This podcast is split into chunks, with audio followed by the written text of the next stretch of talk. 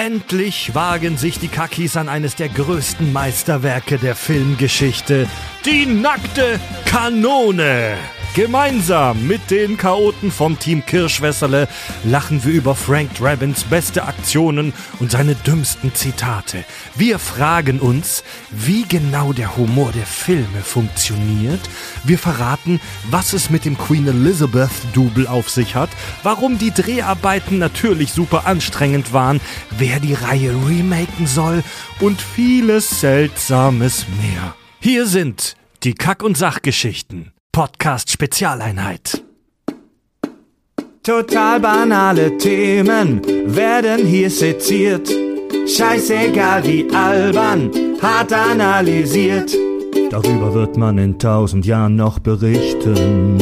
Das sind die Kack- und Sachgeschichten. Herzlich willkommen bei den Kakis. Mein Name ist Fred. Ich habe hier bei mir am Tisch meine beiden Stammsaftrillen und Profi-Klugscheißer. Ich begrüße zu meiner rechten Seite den Tobi. Tobi Angeister, Spezialeinheit. Außerdem, er sitzt ihm gegenüber zu meiner Linken. Hallo Richard. Mein Name ist Richard, seinen Namen habe ich vergessen. Und wir drei sind nicht alleine. Denn wir sind ja eine Firma, wir die Kack- und Sachgeschichten, Brainfart Entertainment GmbH. Und deswegen sind wir tatsächlich gesetzlich dazu verpflichtet, einmal im Jahr eine Gesellschafterversammlung zu machen. Oh, die geheimnisvolle und, die geheimnisvolle und berüchtigte Gesellschafterversammlung. Vor zwei Jahren war es die Interstellar-Folge. Heute ist es diese Folge. Wir haben uns in einem, in einem wunderbaren kleinen Holzhäuschen tatsächlich zurückgezogen in Hessen. Am haben, Arsch der Welt. Am Arsch, in einem Irgendwo mitten im Wald, wo Menschen verbrannt werden für Strom. In einem geheimnisvollen, abgelegenen kleinen Häuschen haben wir uns zurückgezogen und haben uns das Team Kirschwässerle, unsere Mitgesellschafter, mit eingeladen. Ich begrüße hier am Tisch Filmwissenschaftler, äh, trägt einen wunderbaren Schnurrbart, bereitet sich gerade auf seinen Thailand-Urlaub, der bevorsteht, vor. Hallo Mario! Servus, Leute. Außerdem ist er bei uns hier. Äh, bei Twitch kennt man ihn als Tycoon-Veteran und er wurde bereits anderthalb Mal gebannt wegen exzessivem Alkoholkonsum im Internet beim Livestreamen. Softwareentwickler und ein guter Freund von uns auch er. Hallo Andi! Einen wunderschönen guten Abend. Bei jedem Bann warst du übrigens mit dabei. Das will ich nur mal anmerken hier. Wie schafft man denn anderthalb Bänne? Und auch nicht unschuldig, ja, ja. Das war nur ein Sprüchle. Und außerdem, er ist auch hier. Trotz der vor kurzem veröffentlichten Hyperloop-Folge im Premium-Format darf er noch bei uns mitmachen. Mathematiker und Systementwickler. Hallo Fab. Hi, was, warum, was habe ich mir bitte erlaubt? Darüber sprechen wir nachher off, off air. Verliere ich heute meine Prozente? Nein, nein, nein, nein, nein.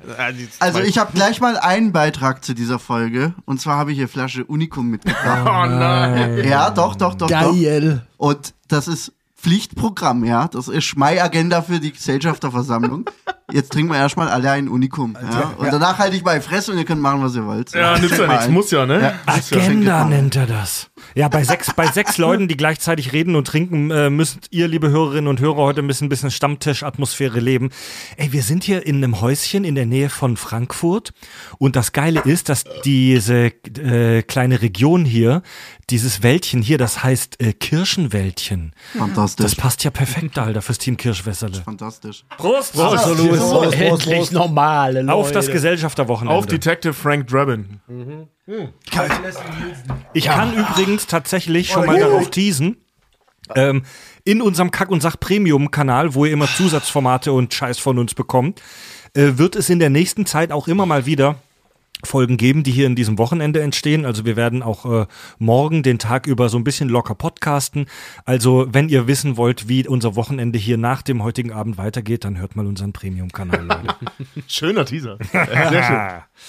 Vor allem, wie es weitergeht. Finde ich halt super geil, als ob das alles hier aufeinander aufbaut. Aber Naja, irgendwie tut's das, weil das ist wirklich das Erste, was wir in diesem Wochenende gerade machen, ist diesen ja, Podcast zu ich, starten. ich Also- weiß, ich störe ich stör mich nur selber daran, dass hier, da, dass halt davon ausgegangen wird, schon von Anfang an, dass hier, wie gesagt, Folgen darauf aufbauen, weil so wie es hier immer läuft, wird abgebaut. Ja, also, du wirst kontinuierlich den Grad der Zerstörung hören können in den Folgen. Ey, Fred, Fred, du weißt, dass man Halogenlampen nicht anfassen soll direkt? Die Lampe über Fred hat gerade einen Geist aufgegeben. Was macht Fred? Holt die Birne raus, verbrennt sich die Pfoten und zieht eine dumme Ja, Fresse. die, die flackert hier die ganze Zeit rum, das stört ein bisschen. Also Fred hat gleich mal hier eine Paywall etabliert, finde ich gut.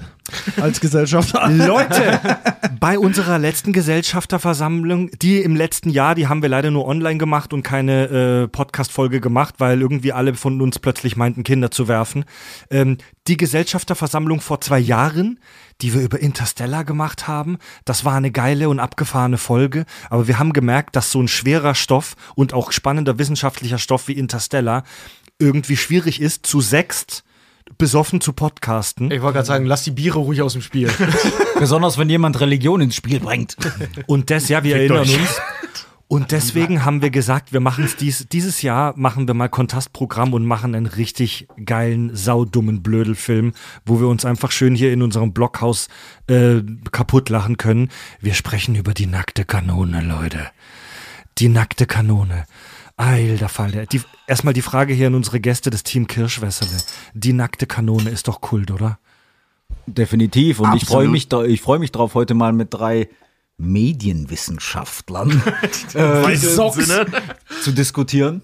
Im Also, allerweitesten Sinne. Äh, ganz ehrlich, ich halte den Film allen Ernstes für die äh, beste Komödie aller Zeiten. Definitiv. Mal cool, Wow. Glas. Geil. Und Farb?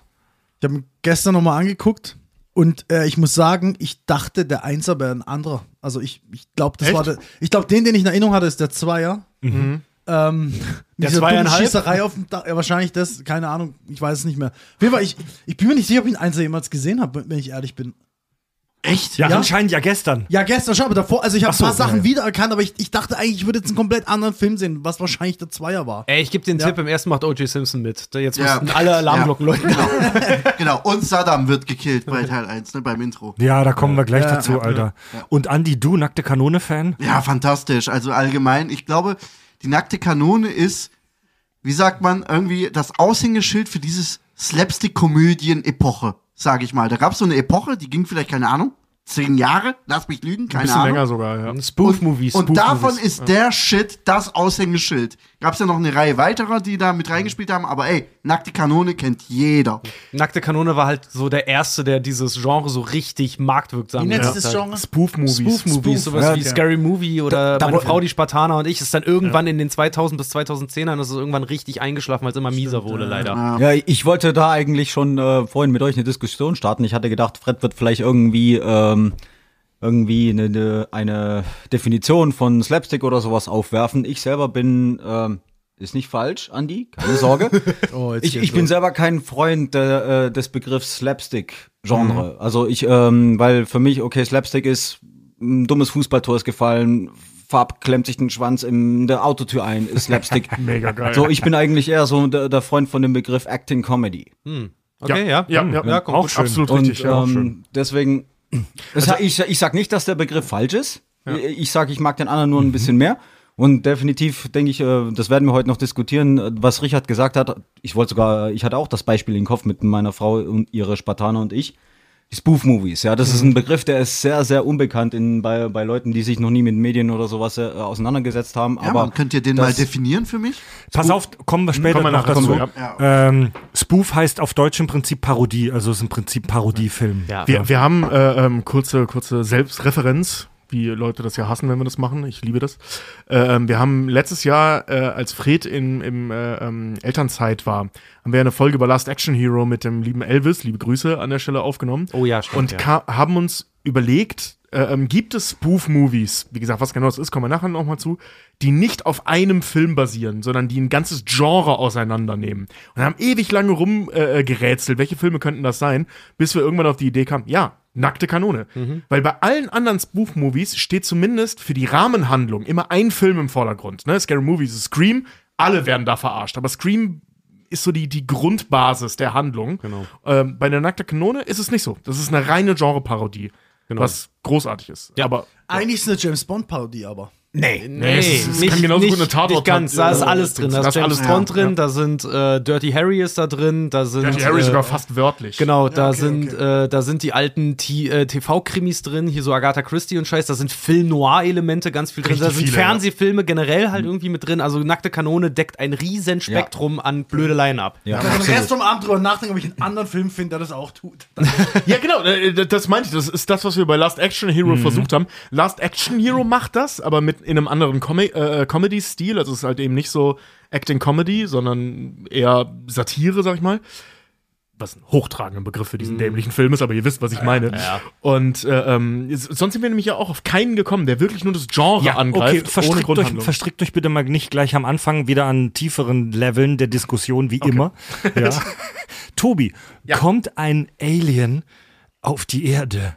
Zur Gesellschafterversammlung. Einfach nur, damit wir alle. Oh geil, ein Alien landet im Kirchenwäldle in Hessen und kommt zur Kack- und Sachgesellschafterversammlung. Wie würdest du diesem Alien erklären, ganz kurz, was ist die nackte Kanone? ich gehe jetzt mal auf die Handlung des Films ein, ja. Nicht auf äh, die Comedy, weil es geht ja um die Handlung. Die nackte Kanone ist ein US-amerikanischer Spielfilm von 1988 unter der Regie von David Zucker. Ist ein bisschen gemein, ihn alleine zu äh, nennen, aber er ist nun mal der Regisseur, also David Zucker. In der Hauptrolle Leslie Nielsen und es geht darum, dass ähm, die Spezialeinheit, die spezielle Spezialeinheit der Spezi Spezialpolizei, den einen, Vers einen Mordanschlag an Queen Elizabeth II. verhindern soll. Das klingt ja so weit voll seriös, Alter. Eigentlich ja, aber das ist die Handlung dieses Films. Alter Falter.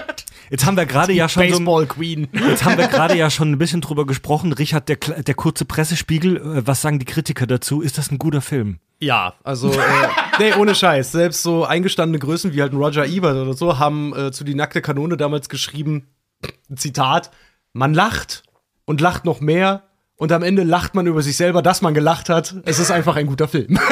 Geil. Ja, ist ja auch, also die, die, der zweite und der dritte Teil fallen halt ein bisschen ab. Ich glaube auch bei IMDb so 6,5, 6,4 sind die, äh, äh, ist der zweite und der dritte Teil. Der erste, glaube ich, 7, 7,8, äh, 7,6. 7,6, siehst du ja. Äh, war ein unfassbarer Erfolg, hat 12 Millionen gekostet, hat 104 Millionen eingespielt und da ist gerade der, der VHS-Markt zu dem Zeitpunkt noch gar nicht mit drin. Weil so gut wie jeder, als dieser Film auf VHS rauskam, hat sich den geholt. Ja, Mann, Alter. Weil die haben unfassbar viel Kohle mit dem Film halt generiert und ehrlich gesagt Leslie Nielsen äh, aus seinem aus seiner Schauspiel-Daseinsdümpelei rauskatapultiert zum Superstar, weil der war vorher derbe im Verruf für sein für sein Schauspiel, weil man immer auch gesagt hat, ey, wenn du den castest, dann bist du eigentlich, dann bist du eine arme Sau, dann dann weißt du nicht, wo du sonst irgendwie wen Gutes kriegst. Leslie Nielsen war bei Die nackte Kanone 1 schon Anfang 60? Nee, Anfang 50. Nee. Nee, nee, der war Anfang 60 tatsächlich, der ist Jahrgang, aber jetzt habe ich mir nicht aufgeschrieben, 24 oder 26? Nein. Ja, ja, Ich guck doch. mal nach in der Zeit. Der war Anfang 60 beim ersten Nackte Kanone Teil 88 und hatte im Prinzip schon eine lange Karriere als, Schau als äh, Spielfilmschauspieler hinter sich. So seine bekannteste Rolle war der Science-Fiction-Film Forbidden Planet, Alarm im Weltall. Den kennen, glaube ich, viele. Ich hatte als Teenie mal so eine seltsame Zeit, wo ich mich für so Oldschool Science-Fiction-Filme äh, interessiert habe. Und das ist so ein totaler Sci-Fi-Kultfilm der 50er Jahre. Und äh, Tobi hat gerade nachgeguckt. 62 war er. Siehst du? Ja, ja. Der ist von 26. Voll der war interessant. 58. Der war halt echt schon old, so und war schon bekannt, aber hat halt eigentlich fast immer nur in irgendwelche Die Nebenrollen waren alle gespielt. ziemlich alt in dem Ja, ja. Scheißfilm. Alles. Ja. Sogar Dings da, wie heißt sie da? Priscilla Selbst Presley. die war schon über 40, ne? Ja, da, der, der, wie gesagt, äh, Leslie Nielsen galt bis zu dem Zeitpunkt eigentlich als Kassengift, weil seine Art zu spielen, der ist halt ein gestandener Schauspieler und die fanden ihn immer zu steif, zu ernst, ähm, zu, wie soll ich sagen, unbeweglich in dem, was er halt gemacht hat. Aber da hat's halt gepasst. bis er halt Genau, die nackte perfekt. Kanone gecastet wurde und die festgestellt haben, fuck, der Typ hat ein Timing wie sonst was. Und diese, diese dusseligen Sachen so scheiße ernst rüberzubringen, äh, daraus entstand plötzlich Comedy. Also äh, genau, um das äh, kurz zu fassen, was Fred gerade zusammengefasst hat, ähm, Knackpunkt der Geschichte, die Fred gerade erzählt hat, ist, Leslie Nielsen war vor der nackten Kanone, beziehungsweise vor Police Squad, der Serie dazu, äh, ähm, ein, ein ernster Schauspieler. Der hat fast ausschließlich, fast ausschließlich ernste Rollen gespielt. Die allerdings nicht wahnsinnig gut. Ja. So, das war einfach nicht so sein Metier. Nein, und ähm, äh, was ich vorhin noch äh, hinzufügen wollte, Fred, zu deiner Frage von Jo, wegen, wie würdest du den äh, Film jemandem, einem Alien beschreiben? Ich würde einfach sagen, wenn du wissen willst, was in heutigen Komödien falsch läuft, sieh dir den an, dann wei- weißt du, wie man das macht. So, ähm, bezüglich der Leslie Nielsen, die, äh, was der Richard angesprochen hat, diese Charaktereigenschaften, die er an den Tag gelegt hat, das ist auch eine kann man das Eigenschaft nennen oder Stilmittel, was ja sehr häufig auch im Slapstick verwendet wird, dass die Hauptfigur damals ein, einfach gewisse Charakterzüge hat, die dem Ganzen förderlich sind. Wenn du auch mal zu, wenn man zurückdenkt an die ganzen alten Stummfilm-Komiker, insbesondere Buster Buster Keaton, Keaton, ja. die Leute hatten immer eine Mimik, da war keine Mimik. Ja, du musst genau, das, was du genau. gerade machst, ernst nehmen, sonst nimmst, also, ne, sonst ist es nicht Und lustig. daher muss man sagen, wie, wie so blöd sie es klingt, irgendwie hat er, äh, hat Leslie, hat man Leslie Nielsen am Ende seiner Tage, wo seiner schauspielerischen Tage plötzlich sein, das richtige Genre für ihn gefunden, für sein, ähm, ja, ich glaube, ähm, man bezeichnet das, wie wurde das bezeichnet? Dieses Deadpan-Schauspiel oder sowas? Habt ihr davon was gehört? Was, wie heißt das? Deadpan, also ich weiß gar nicht. Toter Stift? Ja, genau. Nee, nee, äh, Pfanne. Tote Pfanne, ja. Tote Pfanne. Okay. So einfach steril, so du bringst es rüber, aber halt durch dann, dadurch, dass du halt den Fokus auf schauspielerische Komik legst und nicht auf Gags oder so etwas, funktioniert's. Habe ich ja noch nie gehört, den Begriff geil. Ja, das habe ich schon oft gehört, dass Leslie Nielsen gerade so geil dafür passt, weil der so, weil der so, da so komplett ernst und stoisch durchgeht und auch nie lacht. nie. ist so Der hat geil. nie auch nur das, die Fresse verzogen, Alter. Das, das ist einer der Kleinigkeiten, die den ersten Teil noch sehr viel besser macht als die anderen beiden. Weil in den anderen beiden Teilen, so lustig die auch sind, also die sind schon wirklich sehr lustig, aber der, im ersten Teil ist er die ganze Zeit ernst. Der guckt, ich glaube, einmal verdreht er kurz die Augen, als er was Ekliges riecht. Äh, also als er da in seinem Essen riecht, von diesem äh, äh, ähm, asiatischen China-Essen da, ja. äh, Essen, das wie seit drei Jahren zu hat oder so. Und äh, ähm, sonst guckt er die ganze Zeit ultra ernst. Bei den dümmsten Sprüchen, bei dem dümmsten Slapstick, den die da treiben, guckt der Mann ernst. Außer Ins- da, wo sie in dieser Fabrik sind und diese Schweinehälften runterhängen, da verzieht er auch nochmal die Ja, stimmt, da zieht er auch ein bisschen das Gesicht, ja. Aber äh, in Teil 2 und 3 macht er das leider andauernd. Also da, da nimmt er mehr die Rolle des Comedy-Schauspielers ein. Ist immer noch sehr lustig und immer noch im Vergleichsweise, also vergleicht es mal mit Adam Sandler oder so, äh, lächerlich ernst, aber nicht mehr so ernst wie im ersten. Und deswegen ballert der erste auch so wahnsinnig hart. Einfach hart. Wir haben schon erwähnt, es ist eine Trilogie, es gibt drei Teile. Äh, die nackte Kanone äh, 1988, dann 1991 dann die nackte Kanone zweieinhalb und 94 die nackte Kanone 33 ein Drittel. Was mich als Kind, Großartig. was mich als Kind in der Videothek völlig irritiert hat, weil ich meinen Vater echt gefragt habe, wo sind denn die anderen 31 Teile? Ich habe hab die damals bei, bei Kabel 1 gesehen und ich habe mich kaputt gelacht, als diese dumme Werbung kam. Ich sagte, keine Ahnung, neun Jahre alt oder was. ne? Und dann die nackte, und jetzt die nackte Kanone zweieinhalb. Und ich sitze da, pff, die heißt zweieinhalb. Ich hatte keinen Schimmer, was zweieinhalb bedeutet, aber ich wusste, dass es nicht zwei ist. Ja, wie wir das häufig hier machen, wenn wir eine Trilogie haben, legen wir einen Fokus auf den ersten Teil. Ich ziehe mich hier parallel gerade aus. Ich weiß nicht, ob man das hier hört. Es ist ganz schön warm hier in der Blockhütte. Und es gibt auch eine Serie, auf der das Ganze basiert. Da können wir nachher vielleicht oder kann ich nachher ein paar Sätze dazu verlieren, aber nicht en Detail, weil wir da jetzt schon äh, drauf angesprochen wurden, ob wir das machen. Vielleicht ein paar Sätze, aber ich würde tatsächlich, um warm zu werden und hier ein bisschen Spaß jetzt ins Häusle zu bringen, würde ich tatsächlich anfangen mit dem ersten Teil. 1988, die nackte Kanone. Der heißt im äh, Original The Naked Gun from the Files of Police Squad. Ist nachgetragen worden. Der hieß sonst wirklich am Anfang im Kino nur The Naked Gun. Alles andere ist früher für den, äh, später für den VHS-Markt ge geedit worden. Ach so, Genau, vor allem damit man versteht, dass er zu dieser Serie gehört, weil die hieß im Original Police Squad. Ah, okay. Witzig, weil die Serie hat ja kein Mensch gesehen, aber dazu später mehr. ja. Die nackte Kanone Teil 1, Leute. Der Prolog. Bayreuth. Wir sehen einen Raum, oh Gott, hier wird schon gegrinst. Wir sehen einen Raum, wo lauter so realpolitische Fieslinge der späten 80er, frühen 90er sitzen. Idi Amin. Wer sitzt? Also da sitzt, Saddam. halt, da sitzt Saddam. Saddam. Nee, ich weiß gar nicht, ob Saddam Hussein da sitzt. Doch, ja? Saddam Hussein murkst da dann am Ende ab. Dann sitzt da Gorbatschow. Ja, stimmt. Ich bin mittlerweile beliebt als ihr Präsident. War, war da noch nicht auch der Arafat? Ja. Ja, der? kann sein. Lauter so fies, so Ah, wie heißt Fieslinge. der? Wie heißt der? Ähm, oh, Gaddafi? Gaddafi, Ja. Idi Amin und äh, Gaddafi sind die ersten, die mir Also so sind. die, die Fieslinge aus Sicht der USA und die sitzen da und schmieden fiese Pläne, wie sie die Welt terrorisieren können. Nee, wie sie zu Friedensverhandlungen endlich eingeladen Da- werden. darum geht's ja. Das ist ja das Ding, dass sagst, möglichst ja. blutig und heftig sein muss, damit sie endlich zu den Friedensverhandlungen teil- Genau, wir müssen ihre Eingeweide, ihre Eingeweide rausreißen und bis nach Damaskus schleifen und sie foltern, bis sie uns zu den Friedensverhandlungen zulassen. Ja, Mann. Ja, und die sind also total ernster Anfang, bis auf dieses seltsame Gespräch. Vergiss es, da ist gar nichts ernsthaft. Nein.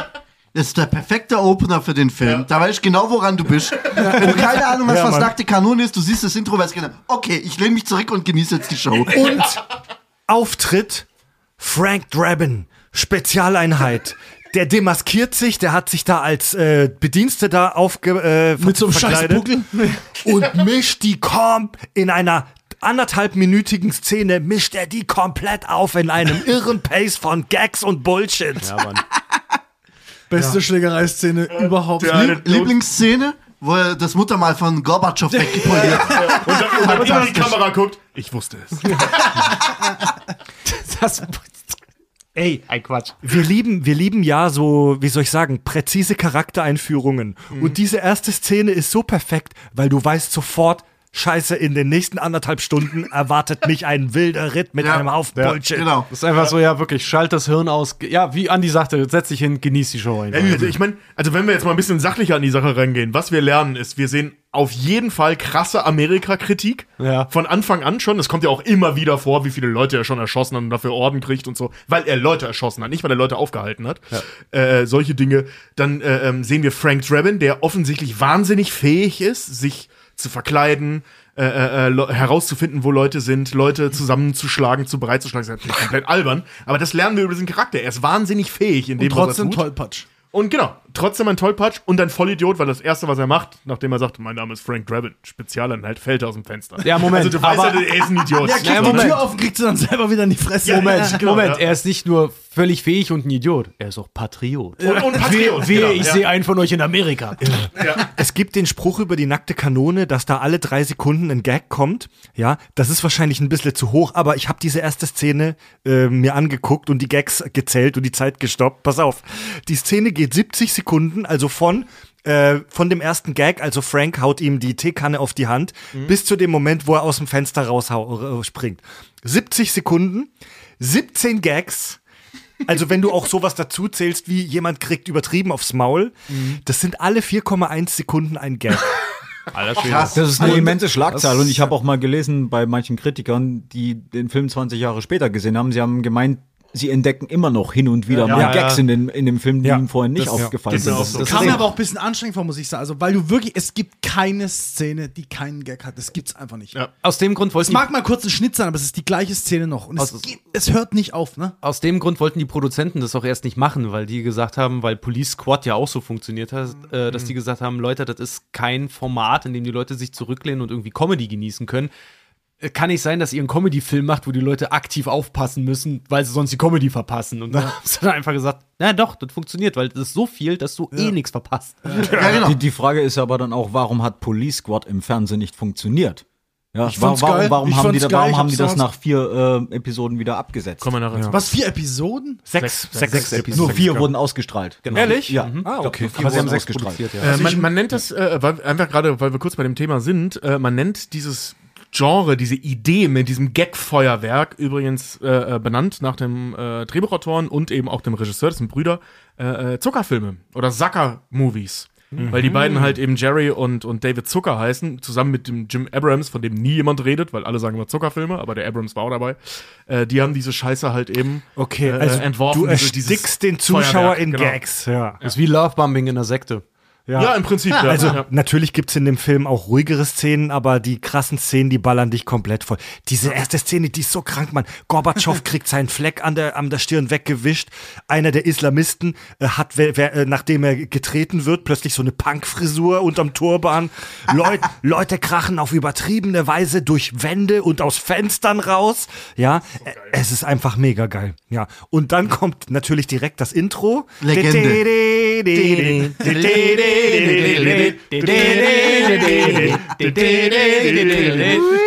Mit diesem Dach, mit diesem Dach, mit dieser Autosirene, das durch so völlig unpassende Orte durchfährt.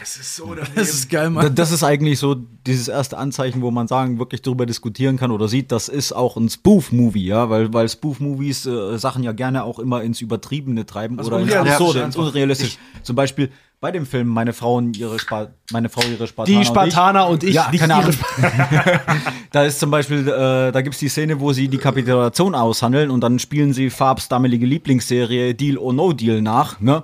Was ja natürlich für die Zeit absolut absurd war. Eigentlich total absurd ist und genau das hast du dann auch in dem Intro von The Naked Gun. Du hast eine Polizeisirene, erst denkst du, okay, du siehst so ein Ding oben von einem Polizeiauto aus und das fährt halt auf der Straße und irgendwann fährt er an, äh, fängt an durch komplett bescheuerte äh, oder Wohnhäuser. Wohnhäuser. Autowaschanlage, Halt fährt, Orte in, zu fahren. fährt in ein Wohnhaus rein, durch eine Achterbahn. Fra Frauenumkleide. Die Frauen was und Kleine komplett ist Hammer.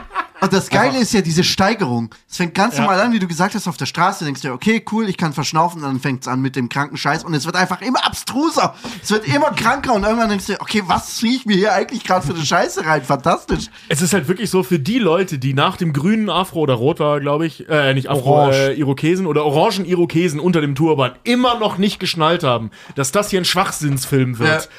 Spätestens nach dem Intro weißt du Bescheid. Vor allem auch so mit so richtig geiler, auffälliger Maske halt auch noch, ne? Dass du siehst, wie Voll. die Leute halt auf alt geschminkt sind und alles, Ja. ja. voll bescheuert. Aber ich habe mir das Making-of äh, oder einiges vom Making-of halt auch angeguckt und es ist tatsächlich gar nicht so leicht, irgendwie am Material von dem, von dem Dreh halt irgendwie äh, zu kommen, wo du siehst, wie die das gemacht haben. Aber diese ganze Einstellung mit dem Polizeiwagendach und dieser Sirene, da haben sie anfangs.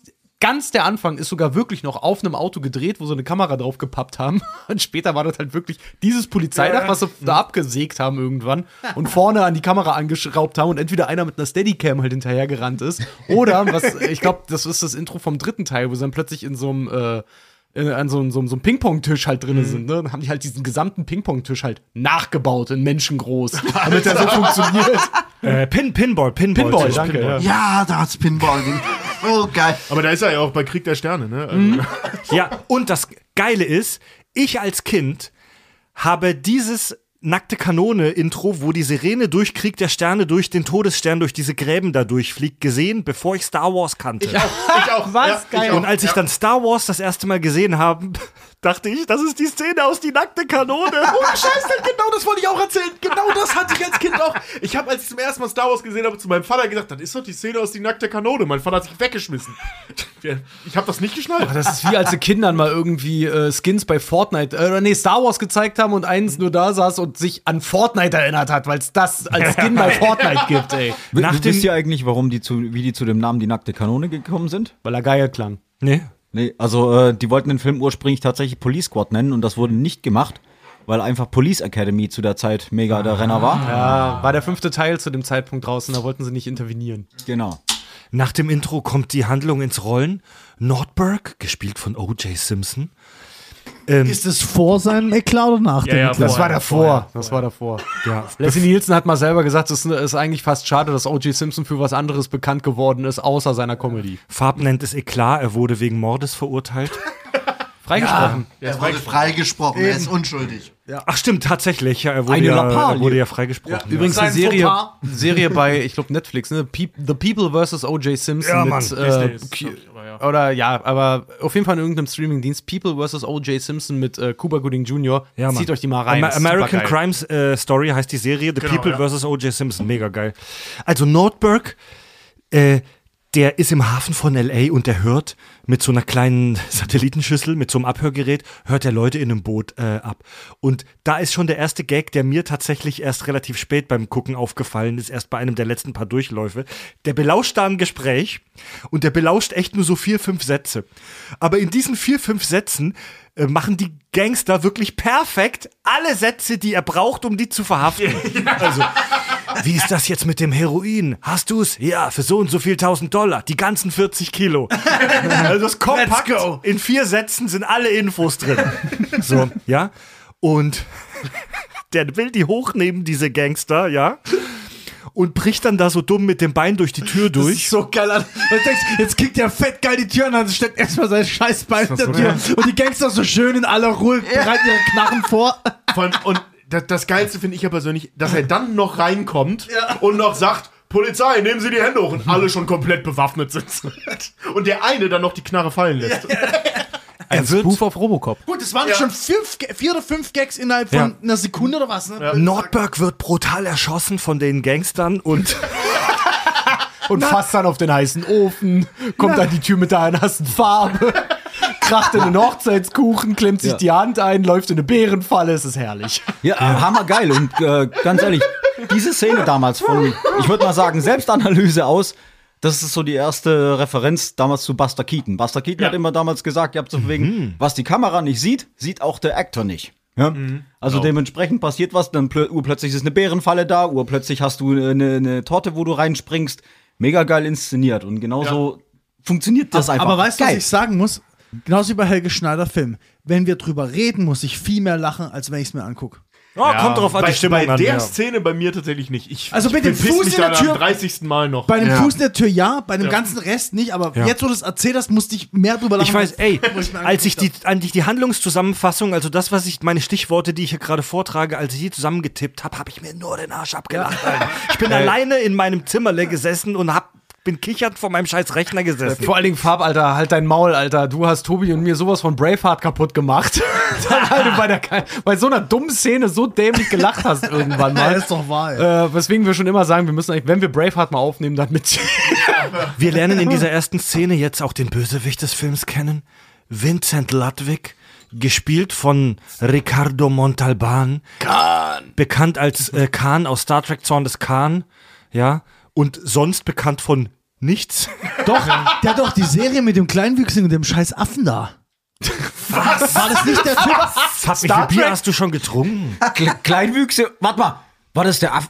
Da erinnere ich mich an eine Also der- Szene Doch, davon. Doch, doch, doch, das Der war hat die mit- Kon Serie. konnte der Affe sprechen? Also er hat mitgespielt als Amando bei Flucht vom Planet der Affen und Eroberung vom Planet der Affen.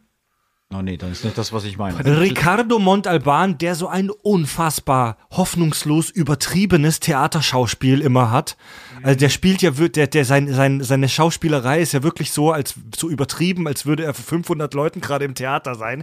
der ist immer so mega intensiv. Alter, ich muss dir aber ganz ehrlich sagen, Es macht ich, aber Bock, ich ja. zieh, ich zieh sowas von äh, meinen Hut vor solchen Leuten, wenn die halt wirklich so klassische Schauspieler sind und dass sie dann zu so einem Projekt Ja sagen, finde ich. Da, da ziehe ich einfach meinen Hut vor. Ich finde das großartig, weil das zeigt, dass hast sie auch über recht. sich selber lachen können. Da hast du absolut recht, da habe ich noch nie drüber nachgedacht, weil ich fand den auch immer mir ein bisschen zu theaterschauspielerisch, aber ich habe noch nie darüber nachgedacht, klar, das ist eigentlich voll geil, dass so ein klassischer Shakespeare-Spieler Ja zu so einem Scheiß sagt. Na, ich mein- weil, weil ich meine, selbst das, das Studio hat da nicht daran geglaubt, dass der Film erfolgreich wird. Niemand hat daran geglaubt, dass dieser Film erfolgreich wird. Und dass er trotzdem Ja gesagt hat, Chapeau. Ich meine, Jack Nicholson hat einen Oscar gekriegt, seinen, seinen dritten Oscar für, glaube ich, Besser geht's nicht oder so. Eine Komödie, eine Romantikkomödie, ne? Da, ist, meiner ist nach wie vor die Meinung, die ich habe. Horrorfilme sind die Schauspiel, ist die Schauspielschmiede, Comedy, wenn du für Comedy ausgezeichnet wirst, dann bist du ein Könner. Dann bist du wirklich ein Könner. Es ist leichter, Menschen zum Weinen zu bringen, als zum Lachen. So, nächste Szene. Äh, Frank kommt am Flughafen an, landet mit, mit dem Flugzeug, steigt aus dem Flugzeug an, aus und wird von Ted abgeholt. Wir erfahren, Frank ist frustriert, denn seine Freundin hat ihn verlassen. Sie ist jetzt zusammen mit einem Olympiateilnehmer und hat so viel Spaß im Bett wie niemals zuvor. Das ist so geil, wie er aus dem Flugzeug rauskommt, eine Dame ihm entgegenkommt mit so einem Bund Rosen und er sie nur abwinkt mit Vielen Dank, junge Frau, ich habe im Flieger gegessen. dumm, Alter! Weil Wir erfahren ja nachher noch, das, das wird mit Sicherheit nicht in der Zusammenfassung vorkommen, deswegen sage ich nochmal, wir erfahren ja nachher noch mehr über seine Ex-Frau, nämlich, dass sie zum Beispiel auch irgendwie, keine Ahnung, ich- genaue Zahl weiß ich nicht mehr, ich glaube 350 Tage im Jahr auf Tour war mit so einem Herrenchor und immer gut gelaunt zurückkam. War so ein Sex-Groupie von so einem Symphonieorchester. Ja, genau. Dabei spielte sie nicht ein Instrument und singen konnte sie auch nicht. Und ich schenkte ihr eine Harfe. Sie fragte, was das ist. Funny Side Fact. Funny Side Fact, äh, bei der Szene geht es ja dann darum, dass die Leute, die eigentlich am Flughafen ihn da begrüßen, dass die eigentlich für Weird Al Yankovic halt da sind. Ne? Das Geile ist, das Geile ist, Weird Al Yankovic ist ein Riesenfan von Police Squad.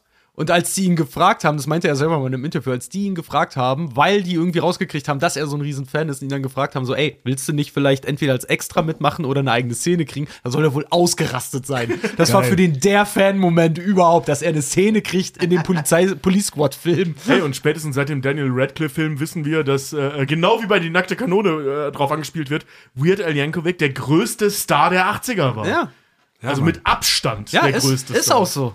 Äh, schöner Gag im Hintergrund. Einer dieser Gags, der einem äh, vielleicht gar nicht beim ersten Mal angucken, obwohl der ist schon sehr auffällig, dass da die Koffer raus so richtig räudig rausgeworfen werden aus dem Flugzeug auf das Rollfeld einfach drauf.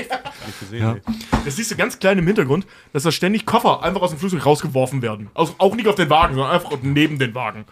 Ich glaube, die Scheiße, die ich vor einer halben Stunde gesagt habe, war Quatsch, aber ich habe das echt im Kopf, dass der mit so einem Kleinwüchsigen, die hatten immer so weiße Anzüge an und hatten so einen scheiß Affen. Meinst du Danny DeVito? Nee, kennt ihr das nicht? Hast du da heute Nacht geträumt? Habe ich nicht scheiß, habe ich gerade einen Schlaganfall oder was? Jetzt muss ich, ey, jetzt muss ich nachher suchen, es lässt mir keine Ruhe. Ich hätte schwören können, das ist der. Google doch mal Kahn, kleinwüchsiger Anzug, vielleicht kommst du auf einen Star Trek-Film. Äh, Hab ich grad Frank, Frank und äh, äh, äh, Ted, das ist so seltsam, weil Ted ist ja eigentlich sein Chef. Aber, aber Frank macht trotzdem immer die Ansagen, was als nächstes gemacht werden soll, ne? Ja. Ja. Ist auch nur der Schauspieler, ich habe den Namen leider vergessen von ihm, aber auch ein, ein Oscar-prämierter Schauspieler, den sie auch nur gecastet haben, weil das Studio gesagt hat, hört mal, um die Scheiße zu verkaufen, brauchen wir bitte einen richtigen, einen richtigen Namen. George Kennedy. George Kennedy, Dankeschön. Und der hat irgendwie, ich glaube, ein Jahr, ein paar Jahre vorher hat er einen Oscar gewonnen und die hatten den angefragt. Eigentlich war der schon im Ruhestand und der hat gesagt, wisst ihr was, ich hab meinen Oscar, mir ist das egal, ich mach da mit. Und ich weiß ja, nicht, äh, äh, äh, toll. ich weiß nicht, wie es euch geht, aber die reden ja dann noch über Franks Ex-Freundin und so und alles, was ich sehe, erinnert mich an sie. Und dann sieht man da so Getreidesilos oder was, das ist in Form von zwei Titten. noch heute, ich bin, ich bin äh, Mitte, Ende 30 und noch heute, wenn ich Auto fahre und in der Ferne zwei Getreidesilos Natürlich. sehe, so wie heute auf der Herfahrt, denke ich an diese Szene. Ja, ja, ich auch. ich muss auch jedes Mal, wenn ich das sehe, so, ah, Franks Ex-Freundin. Ist mir ja nicht aufgefallen, aber gut, muss ich noch mal gucken. Frank und äh, Ted besuchen Nord Nordberg im Krankenhaus und der ist halt voll im Arsch. Wie war das? Drogen! Frau, Frau, äh, Frau Nordberg, wir können den Arm Ihres Mannes retten. Wo sollen wir ihn hinschicken? Ist das so, Herrlich, absolut herrlich. also du kriegst halt auch eine super Einführung in diese Welt. Also nicht nur er ist irgendwie völlig plemplem, alle anderen drum um ihn herum sind halt auch völlig stulle. Und das ist dann so geil, wenn er doch, dann mit Nordberg halt redet, weil der halt mehrfach angeschossen, kurz äh, dem Tod von der Schippe gesprungen ist. Frank, Drogen. Schwester, geben Sie ihm mal einen Drogen, sehen Sie nicht, dass er leidet. Wie sie vorher noch zu ihm sagen, wie, äh, wo sie im Krankenhaus ankommen, ja, die Ärzte sagen, er hätte eine 50-50 Chance zu überleben. Aber wahrscheinlich sind es nur 50 Prozent. Ja, ey, wo dieses, Kranken, wo dieses Krankenbett dann so zusammenklappt und Franks Kopf in seinem Schritt ist. Und Nordberg, Nordberg kann kaum sprechen und stammelt, I love you, I love you. Der Name von diesem Schiff, wo er war. Ich liebe dich auch. Ja, I love, Drogen, Frank, Drogen. Hero, Heroin. Heroin. Ah, Ey, da du musst brauche ich aber ein paar. ein paar Tage das so schwer zu besorgen. Weil das Schlimme ist, jeder, der den Film nicht kennt, jeder, der den Film nicht kennt und uns jetzt hier gackern und lachen hört, ne, der wird sich den angucken, wird völlig unterwältigt sein, weil wir den jetzt schon oversellen. Ja, aber das meine ich, wenn du drüber redest, wird's Ja, einfach ja. geiler, als wenn du es guckst. Und so. wie Frank, wie, wie äh, Nordbergs Frau dann immer so ausrastet, weil Frank zählt so Zeug auf. Ja, ähm, wie war, aber, aber nur, wenn er nicht zu einem sabbernden Kratar wird. Wer hat Da das? haben wir das auch, ne? Frank, wer war das? Keine Ahnung. Vielleicht ein paar Schläger in einer Seitengasse, ein Blablabla, ein, ein, ein, saurer, ein saurer Ehemann, ein schwuler Lover. Das ist die Art, wie ich abtreten will. Die Eier von einem Matussi abgebissen bekommen. Was auch immer das ist. Das ist ein Batussi. Keine Ahnung, aber es klingt übel. Alter Falter. Okay. Nächste Szene. Boah, auch so Kult. Pressekonferenz mit der Bürgermeisterin. Und es hat keinen Grund, aber Frank säuft sich so mit Wasser voll. Der säuft sich mit stillem Wasser voll. Warum auch immer. Warum auch immer. Und eine Sekunde später muss er sofort pissen. Ja. Es ist nicht zehn Minuten später, wie sie es gehört, nein. Ah, Farb, das kennst du doch auch. Ja, ein Bier.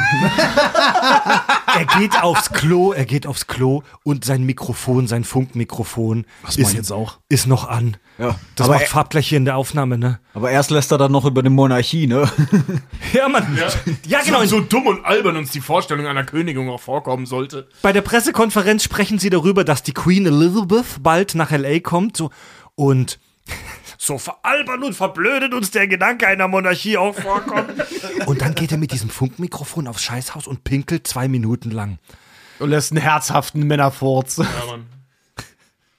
So einen richtig ordentlichen Pissoir-Furz, um irgendwie Dominanz zu zeigen, ey. Am Schluss halt so, so schön Prostataschmerzen. Ne? Ey, so geil, wie diese, wie die Bürgermeisterin, die ihr, wie ihr Gesicht entgleist, weil dieser Vollhonk Frank Drabin wieder alles ruiniert. Ich liebe die Bürger. Das ist übrigens die Mutter von Tony Soprano. Ohne Scheiß. Ja. Also du meinst von dem Darsteller? Nein, also in, der, Serie. In der Serie. Von ja. Tony Soprano. Das ist die. Ohne Ja. Scheiß. Hab mal das Bild im Kopf, das ist die.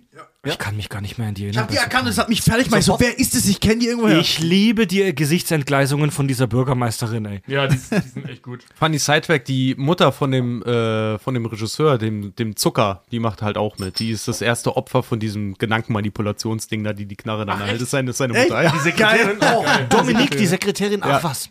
Och, die, die mit dem muss Pep Schmier töten. So, Frank und Ted fahren zum Hafen und suchen da nach Hinweisen. Oh, die Szene wird so häufig gefeiert, die fand ich so blöd, wo die, äh, wo, wo er den Typen da besticht und die sich dann den Zwacken da die ganze Zeit hin. Nee, man, die ist Nee, geil, die, fa geil. die fand ich lame. geil. Die ging mir, nur 20 pumpen? die fand Ey, ich da musste ich sogar wieder lachen, ganz die, ehrlich. die, fand ich, so die, die fand ich so lame, weil die mir zu lange geht, ehrlich gesagt. Der Gag ist so schnell auserzählt. Die, die hätte auch viel länger gehen können. Ja. Da schmiert- der schmiert- Ja, weil es immer, wieder der- auf- weil's immer wieder auf neue Art passiert. Verstehst du? Am Schluss ist es dann noch geliehen und er was weiß schmiert den Hafenarbeiter und der Hafenarbeiter schmiert ihn zurück und äh, so weiter. Immer mit dem gleichen Diese, 20er. pass auf, diese Szene ist eine eindeutige Anspielung auf einen Running Gag aus der Originalserie Die nackte Pistole. In der nackten Pistole gibt es einen Schuhputzer namens Johnny. Und in jeder Folge geht Frank zu diesem Schuhputzer in so einer Seitengasse und gibt ihm einen Schein dafür, dass er ihm irgendwas verrät. Und der Gag in, bei Die nackte Pistole bei dieser Serie ist, dass dieser Schuhputzer immer alles in jedem Detail weiß. Also der hätte von Anfang an den Fall lösen können. Der weiß immer alles. Und zwar ganz genau. Und jedes Mal geht dann Frank von dem Schuhputzer weg und dann sieht man, wie irgendeine andere Figur zu dem Schuhputzer geht und auch alles gesagt gibt. Da gibt es zum Beispiel einen Priester, dem sagt Johnny das, was äh, über das Leben nach dem Tod. Oder es gibt einen Chirurg, der Chirurg steckt Johnny so ein 20er zu und dann sagt Johnny ihm, äh, wie er die Herz-OP machen soll. Du musst das und das abklemmen. Oder einen Feuerwehrmann und Johnny verrät ihm, wie er diesen und jenen Brand löschen kann. ja. Und dann Ja, kommt viel rum, wenn du auf der Straße lebst, ne? und dann kommt Franks Besuch bei Vincent Ludwig. So geil, wie dieser Typ rumprotzt, Alter.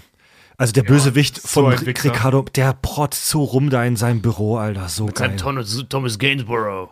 Ja, the Hier, Blue ihr- Boy. Liebe Hörerinnen und Hörer, erinnert, erinnert euch an die Django Unchained Folge mit diesem ultra teuren Gemälde. Äh, The Blue Boy von, wie heißt er? Thomas Gainsborough. Ja, dann habe ich denken müssen, ja. Das hängt Ja. da in dem Büro von Vincent Wo er Ludwig. direkt irgendwo draufhaut und ein Loch reinballert. Später erst, aber ja. ja. Ja. Seinen komischen Kampfpiranha, nee, seine komischen Kampffische. Japanische. Kampffische. Japanisch. Ich finde aber die Szene, ähm, da habe ich so das erste prägnante Beispiel, dass man auch sieht, ähm, dass selbst die Dialoge in dem Film slapstickhaft sind. Also zum Beispiel, wo er dann mit den Zigarren ankommt. Kubaner, Nein, ich bin Halbjäger, mein Vater stammt aus Wales.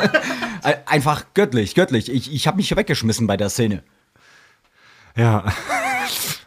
Und ähm, ja, Frank tötet aus Versehen den japanischen Kampfschiff und macht die unzerstörbare Samurai-Feder kaputt in der, im Aquarium.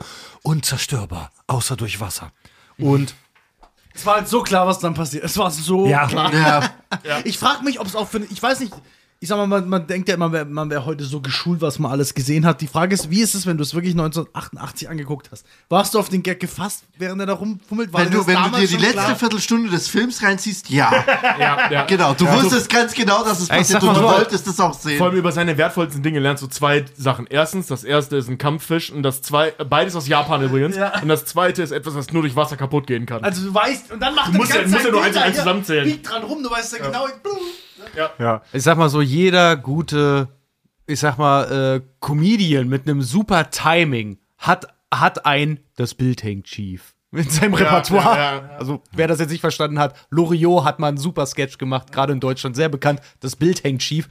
Guckt euch Wo mal das auf gesamte YouTube an. Arztzimmer noch das mal auseinander Ja, nimmt, das ist großartig. Das ist geil. Einfach großartig. Vincent Ludwig, der Bösewicht, ist sehr an Nordbergs Zustand interessiert, äh, denn der, der wäre ja ein Zeuge, der gegen ihn aussagen könnte. Zitat Frank. Das Salzwasser hat ihn konserviert, bis er gefunden wurde. Das ist doch geil mit diesen, mit diesen, mit diesen äh, Todeslinien bei, bei Leichen, bei, Ta bei Tatorten auf dem Wasser dann da, ne? Ja, fantastisch. Ay, caramba. Und hier lernt jetzt tatsächlich Frank Jane kennen, gespielt von der Ex-Frau von Elvis, Priscilla Presley. Hier lernt er jetzt sein Love Interest, wie man sagt, also die, die, die Liebe seines Lebens im Film kennen.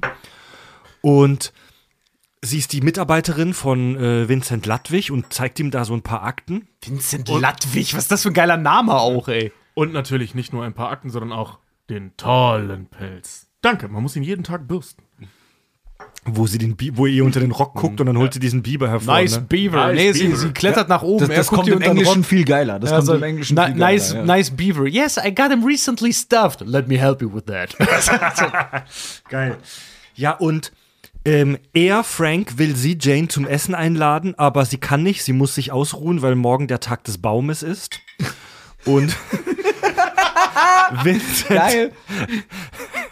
Vincent, der Fiesling, trägt Jane auf, sie soll Frank besser kennenlernen. Sie ist halt ein bisschen naiv und checkt noch nicht, was Sache ist, aber wir als geübte Krimi-Zuschauer wissen natürlich, hey, die soll den flachlegen, damit der Bösewicht an die Infos vom Cops rankommt. nee.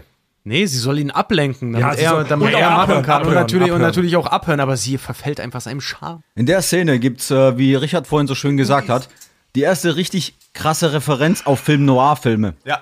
Und zwar dieses typische Erschei diese typische Erscheinung der Femme Fatale, wie sie dann über einen karierten Kü ähm, Kachelboden läuft. Ganz genau. Ja, mega. Einfach geil inszeniert. Hammergeil. Auch, auch da, ne, mit diesem geilen Off-Text dann von ihm, sie hatte einen Blick, der Ja. das und das, ne? Ja. Das ist richtig Film noir, du hörst die Off-Stimme des bösen, Genau. des gefallenen Detectives. Ich wollte gerade Er sagen, spricht da ja auch so, ne, der- als wäre er gefallen. Genau, das ist der klassische Detective, der seine eigene Kanzlei hat und dann wartet auf die Lady im roten Dress. So, ja, ne? absolut, ja, absolut, Lady absolut. Immer, immer ein, ein, ein, ein zerstörter Mann. Ne? Und Ja. so redet er in diesen Off-Stimmen ja auch immer so, als wäre er so ein, so ein tief verwundeter Mensch. Ist er natürlich nicht, wissen wir auch. Also ich meine, sein größtes Problem ist, dass seine Ex-Freundin mit einem ganzen Chor gepennt hat, aber er kommt ja eigentlich ganz gut damit klar. Ja, und das ist eigentlich auch das Ding. Warum finde ich diesen Film so großartig? Es ist nicht einfach nur, weil da lustige Sachen drin passieren oder sowas. Es ist auch, äh, wie er einfach inszeniert ist. Ja, du kannst als Schauspieler so gut sein, wie du willst. Wenn der Regisseur eine Pfeife ist, hast du keine Chance. Absolut. Ja. Und äh, wie der Film gemacht ist, einfach super. Einfach äh, großartig. Ey, großartig. Wie, wie der Film gemacht ist, muss ich heutzutage wirklich sagen, ist äh, den Sehgewohnheiten entsprechend etwas schwierig, denn gerade so mit der deutschen Synchro, ihr müsst mal drauf achten, du hörst immer nur, jedenfalls im, im Deutschen, ähm, es ist wie so ein richtig 1A 70er Jahre, wie soll ich sagen, so Fernsehkrimi. Ne? Ja, aber das ist ja nichts alles, Schlechtes. alles ist gefoleyt, also überall sind Foley-Sounds halt drüber. Und alles ist halt übersynchronisiert. Das heißt, du hörst in den ganzen Räumen, egal wo die sich aufhalten, auf der Straße, sonst wo, du hörst nichts außer dem Dialog und Grund- keine Musik und nichts. Und genauso ist es, es ist nämlich auch, äh, weil die ja vom Fernsehen kommen, es ist gefilmt wie ein langer Fernsehfilm. Du hast entweder eine starre Einstellung oder einen Schwenk, höchstens, wenn er sein muss, oder einen Zoom. Und das macht, das hat mich auf Dauer, als ich den Film jetzt beim ersten Mal wieder gesehen habe, das hat mich kurzzeitig echt wahnsinnig gemacht. Grundsätzlich ist das aber nichts Schlechtes. Ich erinnere mich mal an eine Podcast-Folge von euch. Da habt ihr doch mal einem Hörer empfohlen. Der hat euch, glaube ich, eine, eine Frage zu Godfather gestellt gehabt. Und ihr habt zu ihm gesagt, hör mal zu, du bist heute wahrscheinlich anderes Kino gewöhnt.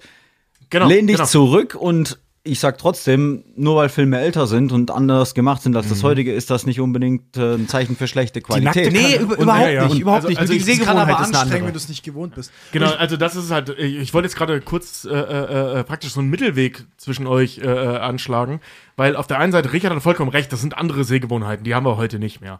Ähm, das fällt bei dem Film, finde ich, nicht so krass auf, weil er so vollgestopft ist mit Visual Comedy. Kommen wir nachher zu. Ähm, deswegen ist es nicht ganz so schlimm, aber ja, ne, das sind alte Sehgewohnheiten. Das Geile ist aber dieser billige Scheißlook und gerade auf der tonalen Ebene dieser billige Scheißlook, äh, ähm, dass es halt aussieht wie ein, wie ein Fernsehfilm, ist ja im Prinzip genau das, was den Look so geil macht, Ja, ja. weil es ja genau Ja. das ist, was er verarschen will. eins dazu, ganz, ich habe gestern versucht, ihn kurz, ich habe es weiter auf Deutsch gemacht, jetzt guck schon mal auf Englisch mal, vielleicht ist das Original sogar noch witziger, weil oft sehr schwer die Widersprüche über, übersetzt werden. Aber ich habe nach 10 Minuten hatte ich keinen Bock mehr. Weil es auf, es ist einfach, es ist einfacher zu gucken deswegen auf Deutsch, weil es gerade so in die Fresse Ja, ist. ja, und also der Film, man muss- ist- irgendwie ist es auch lustiger auf Deutsch, muss ich ist, ehrlich sagen. Also der Film ist dafür, dass er Ende 80er ist, Alter. Der Film ist über 30 Jahre alt. Der ist schon gut gealtert. Den kannst du heute auch echt gu gut noch gucken, den ersten Teil. Absolut, Nackte Kanone. absolut. So, Frank fährt zurück zum Revier. Eine der legendärsten Szenen von Die nackte Kanone, Alter. Er kracht, wie das 1000 Mal passiert in dieser Filmtrilogie, kracht er mit dem Auto vorne äh, gegen irgendwas, er kracht gegen eine Mülltonne Ja, so parkt er ja, der bremst ja, nicht, der fährt immer irgendwo gegen. und der Airbag wird ausgelöst. So. Was übrigens Ace Ventura dann aufgegriffen hat. Stimmt, ja. Nachdem Frank ausgestiegen ist, löste er. warte, lass mich bitte ausreden. Warte, warte, warte, warte, ich muss mich erstmal fassen. Okay, wir kriegen das hin. Okay. Wir kriegen das hin. Also, Pass an die pass heiße auf, Lampe. der Airbag löst auf, aus. Und pass auf. Jeder, jeder Automobilingenieur klatscht in die Hände, weil er sagt, dieses Auto ist so genial designt. Wenn der Airbag auslöst, fährt das Auto wieder los. Der Airbag aktiviert irgendwas in diesem Wagen. Ja, aber der Airbag füllt den ganzen Wagen aus Ja, und der- löst der- deswegen die und Hand. der löst die Hand- Ja, Ja, genau, das der, ist er genial macht, Design. der stellt die, die Automatik halt auf Drive wieder nach oben. Das ist Porsche-Design, Alter.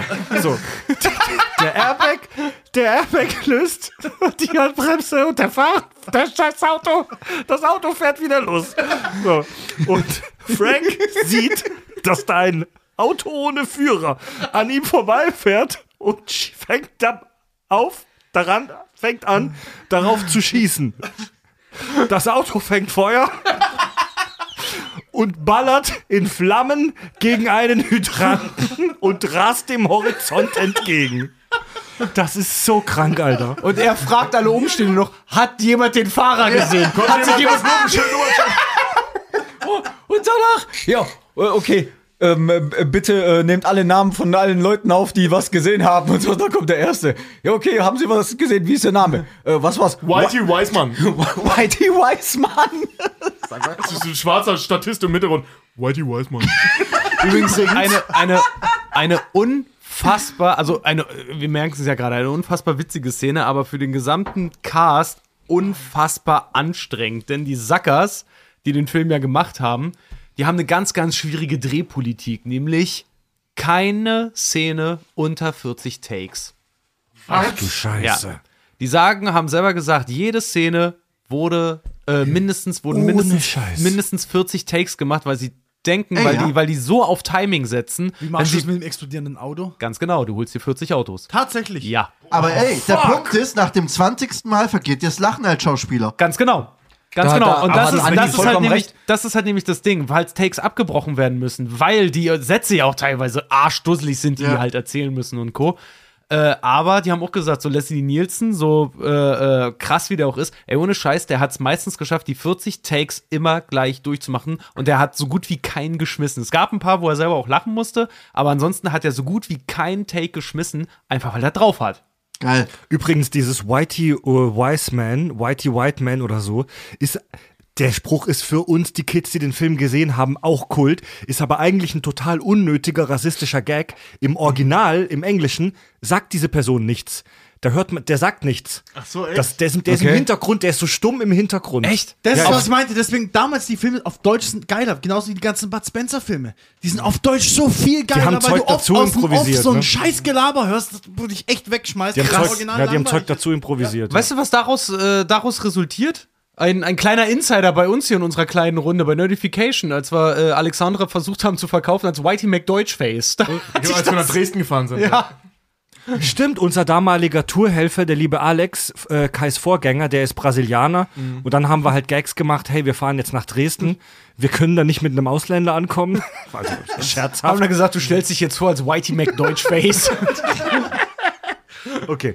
Ähm, ja, so viel zu seltsamen Insidern. Aber, aber Fred, äh, was, äh, was gerade angesprochen worden ist, dass du äh, Szenen bis zur Perfektion wirklich überstrapazierst, ist ja etwas, das ist jetzt, Du meinst äh, beim Dreh her. Genau.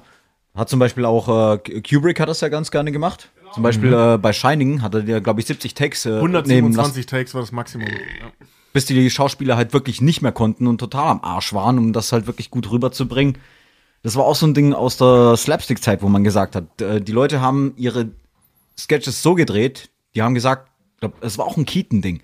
So von wegen, schaffe ich es nicht in einem Shot, dann ist der Gag es nicht wert. Und das waren ja wirklich teilweise komplizierte Dinge. Das heißt, du äh, seilst dich von irgendeinem Bettlaken vom Fenster runter und springst in ein fahrendes Auto rein oder so etwas. Und das haben die zigmal drehen müssen. Also, das ist auch so ein. ein Der nicht verreckt ist mit zwölf. Das ist das, so ist, irre, ne? das ist dieser, dieser Perfektionsaspekt, den der damals schon in den frühen Jahren der Comedy geprägt worden ist, den dieser Film einfach bis heute auch äh, pflegt. Was ich einfach so geil finde und äh, deswegen auch den Film so sehr liebe. Ganz kurz, Mario, du hast jetzt schon zwei, dreimal Buster Keaton erwähnt. Kannst du mal ganz kurz einen Satz sagen, wer ist Buster Keaton? Buster Keaton ist im Endeffekt ein, nicht im Endeffekt, er ist ein alter Ko- Stummfilmkomiker. So, so ze zeitlich ähm, Charlie Chaplin auf der Ebene. Ich glaube sogar noch einen Ticken früher, so 20er. So. Kann auch einen Ticken früher sein, ich habe die Daten jetzt nicht mehr ganz im ich schau mal Kopf. kurz nach. Großartiger, ähm, großartiger Komiker, hat wirklich sehr, sehr viel für die Comedy getan. Stummfilmlegende, ne? Ja. Ah, absolut, absolut.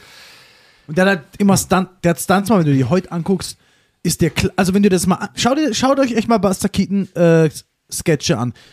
Mit heutigem, also du bist ja gewohnt, dass, Alter, hast du das Bein gebrochen? Nein. Du bist ja eigentlich, du bist ja eigentlich gewohnt, dass, dass du irgendwelche kranken Stunts siehst und weißt, die wurden halt von Profis gemacht, bla bla bla, oder sind nicht echt. Aber wenn du überlegst, dass das halt, keine Ahnung, über den 20ern oder so war, Ja, Ja, äh, ey, der, der macht Dinge, da musst du eigentlich tot sein. Bas Buster Keaton war und ist der erste Stuntman. Der hat, der hat eine komplette Häuserwand auf so sich viel, runterfallen lassen. So viel dazu, dass ich einen Satz hören wollte. Ähm, äh, nach dieser Szene mit dem Airbag äh, sind sie im Revier im Labor bei Ed, diesem Wissenschaftler.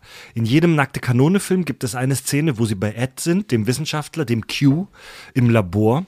Und Running Gag bei den Nackte Kanonen-Filmen, dass immer so eine seltsame Anti-Verbrecher-Erfindung präsentiert wird. Hier ist es die Graffiti-Wand, die zurücksprüht, wenn du sie ansprühst. Deswegen habe ich vorhin gesagt, ähm, James Bond, wegen der Szene. Ja, genau. Und ja, das ist schon relativ eindeutig auf James Bond angespielt, diese Laborscheiße mit, mit diesem Q, mit Ed.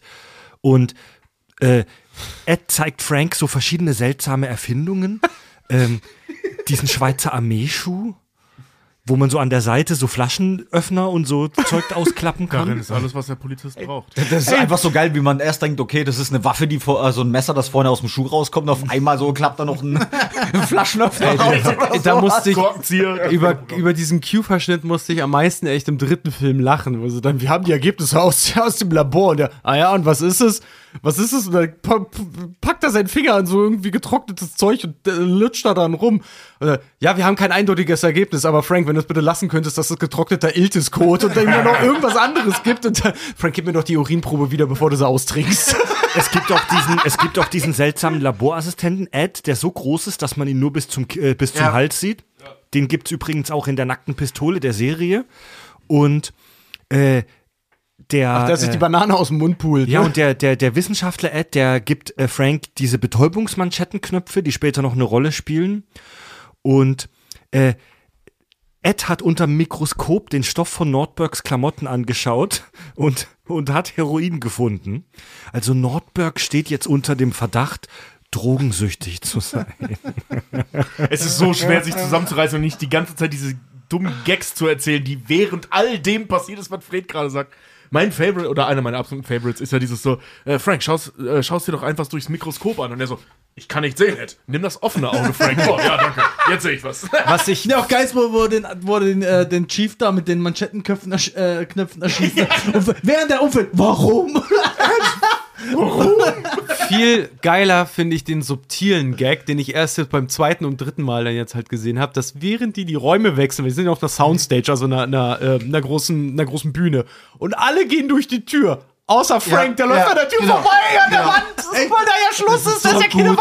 Scheiße, hab ich gar nicht gesehen. Du siehst so richtig, das ist halt so eine Soundstage, weißt du, der, der, der, das Set ist dafür gebaut, dass die Kamera durch die Wand in Anführungszeichen Ja, ja. fahren kann. Soundstage eine Kulisse. In der Kulisse, genau. Und du siehst halt einfach, wie Leslie Nielsen einfach an dieser Wand vorbeiläuft. Die einfach eine solide Wand So sein geil. sollen. Das ist macht, geil. das macht in der Serie die nackte Pistole macht er immer. Andere Leute, andere Leute gehen durch eine Tür und er geht immer an der Kulisse vorbei.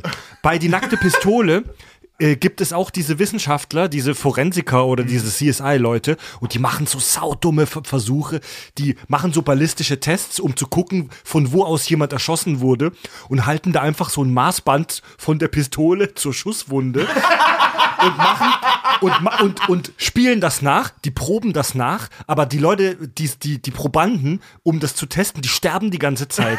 Die machen die ganze Zeit so ballistische Tests und jedes Mal stirbt jemand bei diesen Tests. Ja? Und hey, das ist so dumm. Frank guckt in dieses Mikrofon und es fällt komplett auseinander. Das geht komplett Mikroskop. kaputt. Äh, dieses Mikroskop. Er guckt in das Mikroskop rein und das geht komplett kaputt und hängt in Einzelteilen in seiner Fresse. Ay, caramba. So, Äh, toll, Ted. weiter in der Handlung. Ähm, Nordberg steht unter dem Verdacht, heroinabhängig zu sein, also der Polizist, ne, O.J. Simpson, und Frank bekommt jetzt 24 Stunden Zeit, um Nordberg zu entlasten. Ganz ehrlich, oder was? Wird in dem Film nicht gesagt, was passiert, wenn es nicht klappt. Ja, also. Ich musste ganz ehrlich sagen, das wusste ich ja nicht mehr. Ja, das, ist fragt doch man, sich als, das scheißegal. fragt man sich als Zuschauer auch nicht. Das fragt man sich als Zuschauer auch nicht. Das Und ist, pass auf, weißt du, was das sein könnte? So ein typischer Handlungstrope von solchen Krimi-Geschichten. Ja, ja, so, ja. du hast 24 Stunden Zeit, deinen Partner zu entlasten. Ja. Ne, ist echt ein Klassiker. Ja, das ist wie die Bombe, die bei 1 erst Ja, stoppt, genau, so eine genau. Nummern. Ja, Leute. Und wir sind bei einer Stundenmarke und wenn ihr hören wollt, wie es weitergeht, dann gleich kommt äh, unser Bösewicht Vincent Ladwig wieder zurück. Ist ja jetzt wie Werbepause im Fernsehen, ne? Dann bleibt dran, denn Fab hat mir gerade vorhin schon pantomim pantomimisch zu verstehen gegeben, dass er unbedingt eine Raucherpause So braucht. sieht's aus, Leute. Richtig gut. Bis gleich, Leute. Kack- und Sachgeschichten.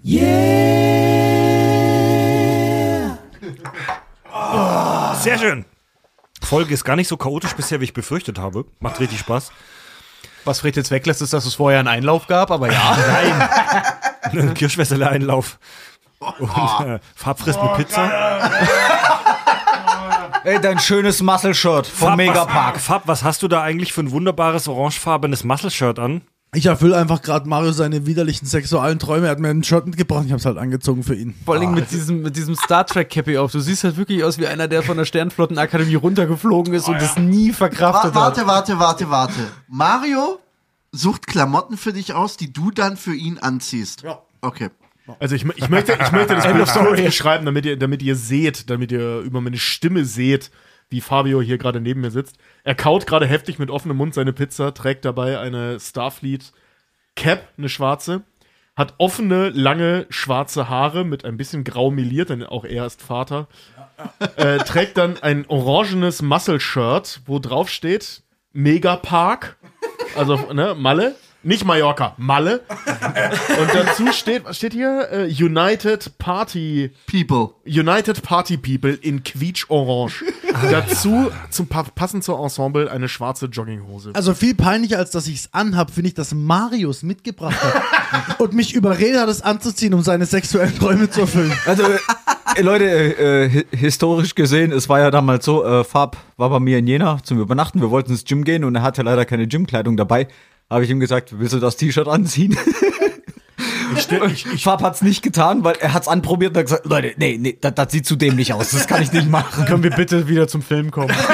Zurück zur nackten Kanone. Und ja, wir machen heute eine erstaunlich intensive und detaillierte Szenenanalyse, weil dieser Film hat es verdient, einfach uns die Zitate um die Ohren zu ballern. Ist ja auch unsere Gesellschafterversammlung. Das ist unser Weihnachten, unser chinesisches Neujahr. Ja, Mann, unser Chanukka. Vincent Ladwig. Vincent Ladwig, der Bösewicht, empfängt jetzt den fiesen Pep-Schmier. Der auch. Geiler Name schon, ne? Geiler Name schon. Alter. Pepschmier. Der übrigens auch in dieser allerersten Szene, wo die ihn bei Ruid auf die Fresse kriegen, auftaucht, Ja. aber da nicht verprügelt wird. Ja, das fällt einem auch erst beim fünften Mal gucken auf. Und der Ladwig, der verkauft praktisch ein Attentat, nämlich auf die Queen, die in die Stadt kommen soll, per sensorisch induzierter Hypnose. Die, also da wurden so Schläfer programmiert und mit einem Knopfdruck werden die aktiviert und verüben dann ein Attentat. Muss Pep Schmier töten. Tobi, aus welchem Film ist das im Original? Ich habe irgendwo gelesen, das ist ein. Äh, Ja. Wie heißt der Kerl nochmal? Pep Schmier töten. Dieser übelste I I Italo-Western-Darsteller. Äh, Klaus Kinski? Nein, nein. Mann, jetzt legst du mir so, der hat auch Detektivfilme dann gemacht oder sowas. Clint Eastwood oder wer John Wayne? Sein Gegenbild, wie hieß der nochmal? John Wayne? Du? meinst aus der Dollar-Trilogie oder von. Ach so, Gott, wie, ah, wie hieß ja. der Kerl nochmal? Ne, John Wayne hat ja eben keine Spaghetti-Western Ja, gedreht. ja, ja, ja. Mann, Ach Gott, Herr Gott. Weil Tobi googelt's eben. Ja gut, ich wollte über die Szene gar nicht mehr so viel sagen, weil das ist tatsächlich eine der Szenen, wo erstaunlich wenig Gags kommen. Die bringt halt die Story voran. Also wir ahnen schon, ein Attentat mit dieser Schläfertaktik wird auf die Queen verübt. So. Und in der nächsten Szene sind wir im Krankenhaus. Da ähm, stellt sich raus, dass Nordbergs behandelnder Arzt ebenso ein Schläfer ist und will Nordberg mit einem Kissen ersticken. Und Frank Drabin kann in letzter Sekunde diesen Typen aufhalten und kriegt brutal das Kissen in die Fresse geworfen. Also ich muss korrigieren, der heißt Frank Treppen, okay? Ja. Also ein klassischer Running Gag. Er kriegt, weiß ich nicht, eine Strumpfhose, ein Kissen oder was auch immer ins Gesicht. Ist ein Arsch. Also, als wäre das, als wär das ein wildes Tier, was halt irgendwie dir die Fresse wegfrisst. Und dann gibt es diese Verfolgungsjagd mit diesem Fahrschulauto, mit Jennifer, die gerade in der Teen-Fahrschule drin ist. Ja. Oh, wo der Arzt haben wir die flüchtet. Bremse. Eine meiner Lieblingsszenen, absolut. Das ist so perfekt Vor allem, das ist so gut gespielt von ihr halt auch, ne? Diese, in diesem, als der LKW auf die zukommt, da in den Tunnel. In diesem Fall benutzen wir jetzt die Bremse, Rückwärtsgang einlegen, etwas Gas. Und als hat dann noch der LKW an ihr vorbei, blöde Kuh oder was auch immer ihr dann ruft, so. Jetzt strecken sie ihren, re- ihren linken Arm weit raus aus dem Fenster und heben den Mittelfinger und heben ihn auf und ab. Und das macht's dann, guckt ihn dabei an und er ist völlig empört. Ja, das war erfolgreich. Dann machen wir jetzt weiter. Ja.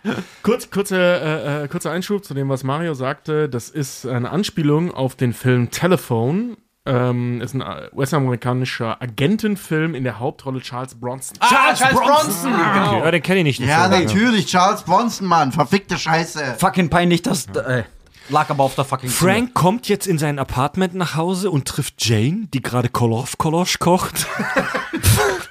Wie mögen Sie Ihr Schmorfleisch? Nee, wie, wie feucht und scharf mögen sie auf äh, äh, ihr Schmorfleisch?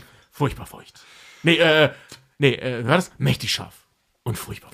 Lassen Sie mich kurz in was Angenehmeres schlüpfen und zieht sich noch einen heftigeren Ranzug an. Dass da schon ein Gag drin ist, weißt du, die hält, die hält diesen Löffel mit diesem Fleisch hoch und das ist einfach die ekelhafteste Scheiße, die du dir vorstellen kannst. Ja. Und wir erfahren mehr über Franks Backstory. Er ist früher Motocross gefahren und wie schon besprochen, seine Ex-Freundin war Sex-Groupie eines Symphonieorchesters. Was er aber offensichtlich nicht geschnallt hat. ja, ja. Das ist auch so geil. Das? den- Sie, sie, sie, sie war Musikerin oder sie muss jedenfalls gewesen Sie war sein. 300 Tage äh, London Symphonieorchester oder so. Sie war, sie war 300 Tage im Jahr war sie mit ihnen auf Tour, aber sie hat nicht mal ein Instrument gespielt. Und sie konnte keinen Ton treffen. Ich habe ihr, ein, ich hab ihr einen Hafen geschenkt oder wie war's? Ich habe ihr eine Harfe geschenkt und sie fragte mich nur, was das ist.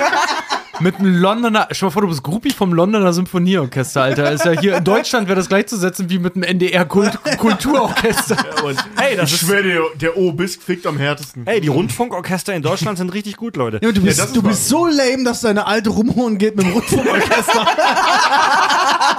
Ich habe eine Zeit lang, äh, eine Zeit lang ja in der Hamburger Staatsoper gearbeitet und unter anderem halt auch mich mit ein paar Leuten äh, angefreundet aus dem Orchestergraben, wo es dann immer hieß, auch beim Rauchen draußen dann so, Alter, weil der Percussionist, den kannte ich zu dem Zeitpunkt noch nicht, aber mit dem war ich immer rauchen. Witziger Typ, totaler Vollknall, ne? Bis mir irgendwann mal der Dirigent meinte, du hast dich mit unserem äh, Percussionist angefreundet? Ich, ja, so ein netter Typ. Ja, ist er. Aber wehe, du kommst ihm mal blöde, der hebt die schweren Geräte, der kann richtig zuhauen. ja, wenn er da mit so dicken Schellchen, so busch, die, Ja. die sollen wohl richtig Kraft haben, die Jungs. Frank und Jane haben Safer Sex.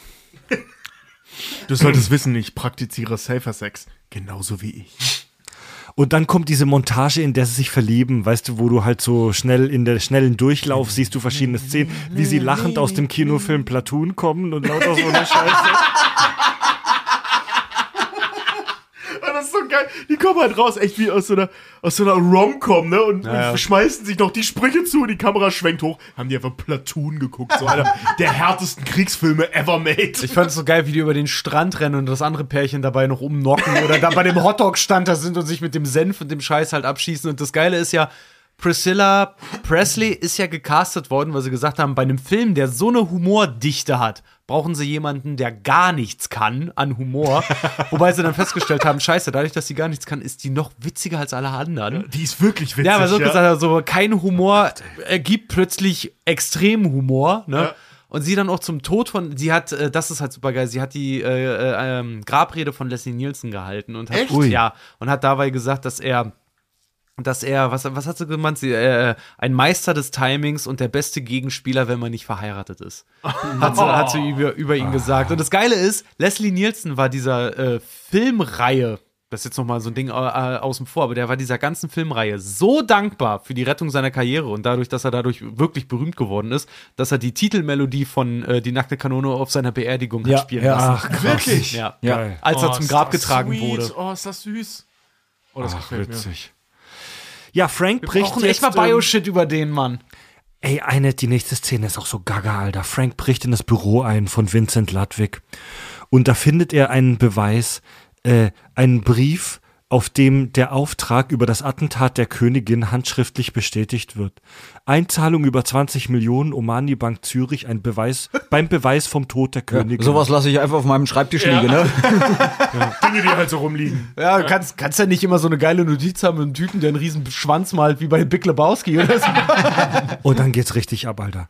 Frank fackelt aus Versehen den Brief ab, bleibt mit dem Fuß im Mülleimer stecken, aktiviert aus Versehen ein vollautomatisches äh, Honky-Tonk-Klavier, schmeißt ein, Zweimal, zweimal. ja, schmeißt ein Glasregal mit teurem Zeug um. Mit Ming-Vasen. Ne- Nennt man das so Honky-Tonk-Klavier? Ja, also die Honky Tonk ist diese Musikrichtung Ach so. und steckt die Vorhänge in Brand. Das ganze Büro steht in Flammen, zerstört das teure Gemälde, löst die Sprinkleranlage aus und dann kommt der Ludwig zurück. Das, dieses ganze Büro steht in Flammen, Alter, und alles ist im Arsch, Mann. Und das Geilste ist doch, wie, wie, wie Leslie Nielsen dann halt eben versucht, daraus zu fliehen und kle- klettert so außen so am Fenstersims entlang, wo überall so nackte Statuen von äh, Mann, Frau, Mann, Frau immer abwechselnd sind. Und er natürlich als erstes an die Frau, äh, hält sich an den Titten fest, ist ja auch super lustig. Und dann fasst er halt so einer Frau, die so aus dem Fenster guckt, weil er halt nach der nächsten Brust greift, an die echten Brüste, die schreit natürlich und ballert ihm eine. Ähm, er fällt runter, hält sich nur noch an dem, Schwanz, an dem Schwanz einer Statue fest, dreht die dann beim Hochgehen so hoch, so dass es aussieht, als hätte die Statue einen Ständer. Die Statue lächelt auf einmal, der Schwanz bricht ab, er fällt durch das Fenster in die Wohnung dieser Frau, die er gerade aus Versehen begrapscht hat, und guckt sie nur komplett gaga mit seinem fertigen Blick an und so einem riesigen Betonpimmel in der Hand. Schnitt, wir sind im Polizeibüro und er lässt sich seine Anklage vorlesen. Wegen sexueller Belästigung mit einem künstlichen Betonpenis. Parodie auf Clockwork Orange. Ja. Uh, geil. Wo die äh, eine Dame mit dem riesigen Phallus-Kunstgemälde, also mit dem, mit dem, mit dem, mit diesem bildenden Stück Kunst buchstäblich halt erschlagen wird. Ja, jetzt war, war ich fast verwirrt, weil das eigentlich jetzt folgt eigentlich die Dirty Harry-Referenz. Ja, genau. Ja, die kommt jetzt, kommt aber, aber das Okay. Ding, Übrigens- wo er mit diesem Holzschwanz, äh, Holz sag ich schon, mit diesem Steinschwanz da bei ihrem Zimmer steht, das ist äh, Spoof auf Clockwork Orange. Wobei ich, Übrigens, wobei ich ganz die- ehrlich sagen muss, die, äh, die, äh, diesen Einlauf, den er dann von der Bürgermeisterin bekommt, den hätte ich in Kauf genommen, weil die Brüste waren wundervoll. Tut mir leid, das muss einfach mal gesagt werden. Übrigens, die Frau mit den großen Brüsten, die er da aus Versehen mit diesem Betonpenis belästigt, die sieht man auch im dritten Nackte Kanone-Teil nochmal, wo die im Supermarkt äh, bekrapscht er aus Versehen ihre Titten, wo er nach den Melonen krapscht. Oh Gott, die arme Frau. Ihr Rollenname im dritten Teil Melon Lady. Oh Gott, die arme Frau. Vor allem, stell dir mal vor, du wirst für sowas gecastet, denkst, das ist jetzt so im dritten Teil von die nackte Kanone, weißt du, so, du bist für Tor 4 gecastet, so, ne, da, das ist dein Durchbruch und dann fasst ja einfach nur ein Star in die Titten. Du musst es nicht machen. So, Ist das jetzt zu sexistisch? Aber ganz ehrlich, die waren wundervoll. Die waren gut, ja? wir sind jetzt, wir sind jetzt im Büro. Titten. Wir sind jetzt im Büro der Bürgermeisterin und Frank kriegt voll den Einlauf natürlich wegen Brandstiftung und sexueller Belästigung mit einem künstlichen Betonpenis. Und er wird au ihm wird aufgetragen, ähm, diesem Ludwig-Fall nicht mehr nachzugehen. Und dann haben einer der wunderbarsten Dialoge bei Die nackte Kanone, den ich kurz vortragen möchte. Bürgermeisterin, ich möchte nicht nochmal solche Probleme erleben, wie Sie letztes Jahr die veranstaltet haben. Verstanden? Das ist meine Politik. Frank? Ja. Aber wenn ich sehe, dass fünf Verrückte in Laken gehüllt mitten in einem Park einen unschuldigen Mitbürger umbringen, erschieße ich die Kerle. Das ist meine Politik. Bürgermeisterin? Das war die Shakespeare im Park Produktion von Julius Caesar, Sie Blödian. Sie haben fünf Schauspieler erschossen. Sehr gute. Ey, ganz ehrlich, das- ist nämlich gerade mein absoluter Liebesspruch vom ganzen Film. Der kommt jetzt dann, glaub auch demnächst, wo er dann gefeuert wird. Also, das ist, glaub die Szene. wo, wo er dann sagt: Scheiße, ab jetzt könnte ich verknackt werden, wenn ich jemanden erschieße. stell, stell dir mal vor, wenn ich jetzt einen ab, äh, wenn ich jetzt einen erschieße, dann könnt ihr mich festnehmen. Da sind wir doch wieder bei der Amerika-Kritik so ein bisschen, Ja, oder? Ich wollte ihn schon ganz am Anfang vom Film lassen, aber ich habe mir bis jetzt aufgespart. Äh, das ist übrigens das, was äh, Mario meinte mit der Anspielung Das ist auf der- Dirty Harry. Genau. Das ist fast ein 1 zu 1 Zitat aus Dirty Harry. Weil bei Dirty Harry sagt der Bürgermeister, ähm, ich möchte nicht dieselben Probleme, die wir letztes Jahr hatten, äh, im Fillmore District, also anders ein bisschen formuliert, das ist meine Politik. Und Dirty Harry antwortet halt darauf, wenn ein erwachsener Mann eine Frau jagt mit dem, mit der Absicht, sie zu ver vergewaltigen, dann erschieße ich den Mann. Das ist meine Politik. Also das ist praktisch ein 1 zu 1 Zitat. Ja. Sie haben fünf Schauspieler ermordet. Sehr gute. Jetzt ein Abknall, dann könnt ihr mich festnehmen. Ich habe diese Szene, ich meine, als Kind rallst du ja nicht mal einen Bruchteil der Gags, wie auch, Ja. ne? Nee. Aber bei der Szene habe ich mich als Kind, obwohl ich nicht wirklich wusste, was erschießen bedeutet, ich habe mich so kaputt gelacht, weil ich das so abstrus fand, dass er, das habe ich als Kind schon verstanden, dass er nicht verstanden hat und auch am Ende der Szene nicht verstanden hat, dass er Schauspieler erschossen hat. weil der, der sieht das ja null ein. Ja, äh, wieso, Tobi? Er ist ein Mann von Recht und Ordnung. Ja, Mann. Ich, da gibt's kein Spielen. Er hat Halt mit seinen eigenen Augen gesehen und er hat gehandelt. Dieser Vorfall war vor einem Jahr und wurde offenbar schon aufgeklärt. Und er hat immer noch nicht gecheckt, dass das Schauspieler waren. ich, bin da, ich bin auf Andys Seite. Er hat gehandelt. Und er ist immer noch Polizist. Er hat fünf Schauspieler erschossen bei einer Aufführung. Er ist immer noch Polizist. Spezialeinheit. immer noch Spezialeinheit. Das heißt, er ist spezial bescheuert. Da, da siehst du mal, was für einen Wert du in der Gesellschaft als Schauspieler hast. Ne? Farb, ich nenne das, ich nenn das Zivilcourage. Vor allem während einer Aufführung, der müssen Zuschauer gewesen sein. So, der hat einfach vor versammelter Mannschaft fünf Schauspieler erschossen, die alle in Gewändern, weil so offensichtlich verkleidet. Im Englischen sagt die Bürgermeisterin sogar noch in front of hundreds of people. Fucking Moron. So, also Frank ist jetzt praktisch von allem suspendiert und Frank bekommt jetzt von Jane die Info, dass der Bösewicht Ludwig sich sofort mit ihm treffen will, natürlich bei den Viehhöfen. Kannst nicht fassen, dass wir die Handlung immer noch besprechen. Warum hat der Film so viel Handlung? Und er kommt zu diesen Viehhöfen, das ist auch so eine saudumme Szene. Er kommt zu den Viehhöfen und da ist so ein Typ und der öffnet sofort das Feuer auf ihn. Leb wohl, du mieser Dreckskerl. Und er schießt auf ihn. Puff, puff, puff, puff. Und Franks Reaktion: Verzeihung, ich kann Sie nicht verstehen. Am besten schießen Sie nicht, während Sie sprechen. Ja, aber stimmt doch. Das, das, das ist so lustig, weil es stimmt. Die Ja, Scheiße voll. ist so laut, du kannst nicht labern und aufeinander ballern, Alter. Ja, nach einer kurzen Schießerei stirbt der Bösewicht in Jokersäure und Frank taucht dann bei der Queen Gala auf und äh, vermutet, dass das Attentat da stattfindet. Und Aber warte mal, warte mal. Ja? Wirklich nur eine Frage in die Runde. Ist nur ein Gedanke von mir, aber damals diese Rick und Morty Folge, war das eine, äh, eine Referenz auf den Film? Habe ich mir dann auch gedacht. Ehrlich gesagt, es ist die gleiche Szene. was für eine Rick and Morty Folge? Es gibt die der Rick wo sie in die Säure- fassen. Ja. Es ist die gleiche Szenerie, identisch. Das Ja. ist im Prinzip auch die gleiche Szenerie ein Jahr später, allerdings bei Batman gewesen. Genau. Bei Tim Burtons Batman fällt der Joker in so ein Fass. Ganz ehrlich, keine Das Ahnung, ich, wo das das hatte ich jetzt nicht Original mehr im Kopf. Das hatte ich jetzt nicht Ja, mehr aber im das nee, ist ein aber Jahr später, bei Rick ein Jahr Morty nach sieht's wirklich genau Ja, so aber aus das- mit der Brücke oben drüber Das bei, und den das, unten. das bei Rick und Morty ist wirklich das und das Batman-Ding ist äh, aus dem Frank Miller, aus dem äh, The Killing Joke, aber äh, ja. Was ist Wo, wo fängt Clown an, wo ist es kreativ? aus dem Genau, Comic, aus dem Comic The Killing Joke.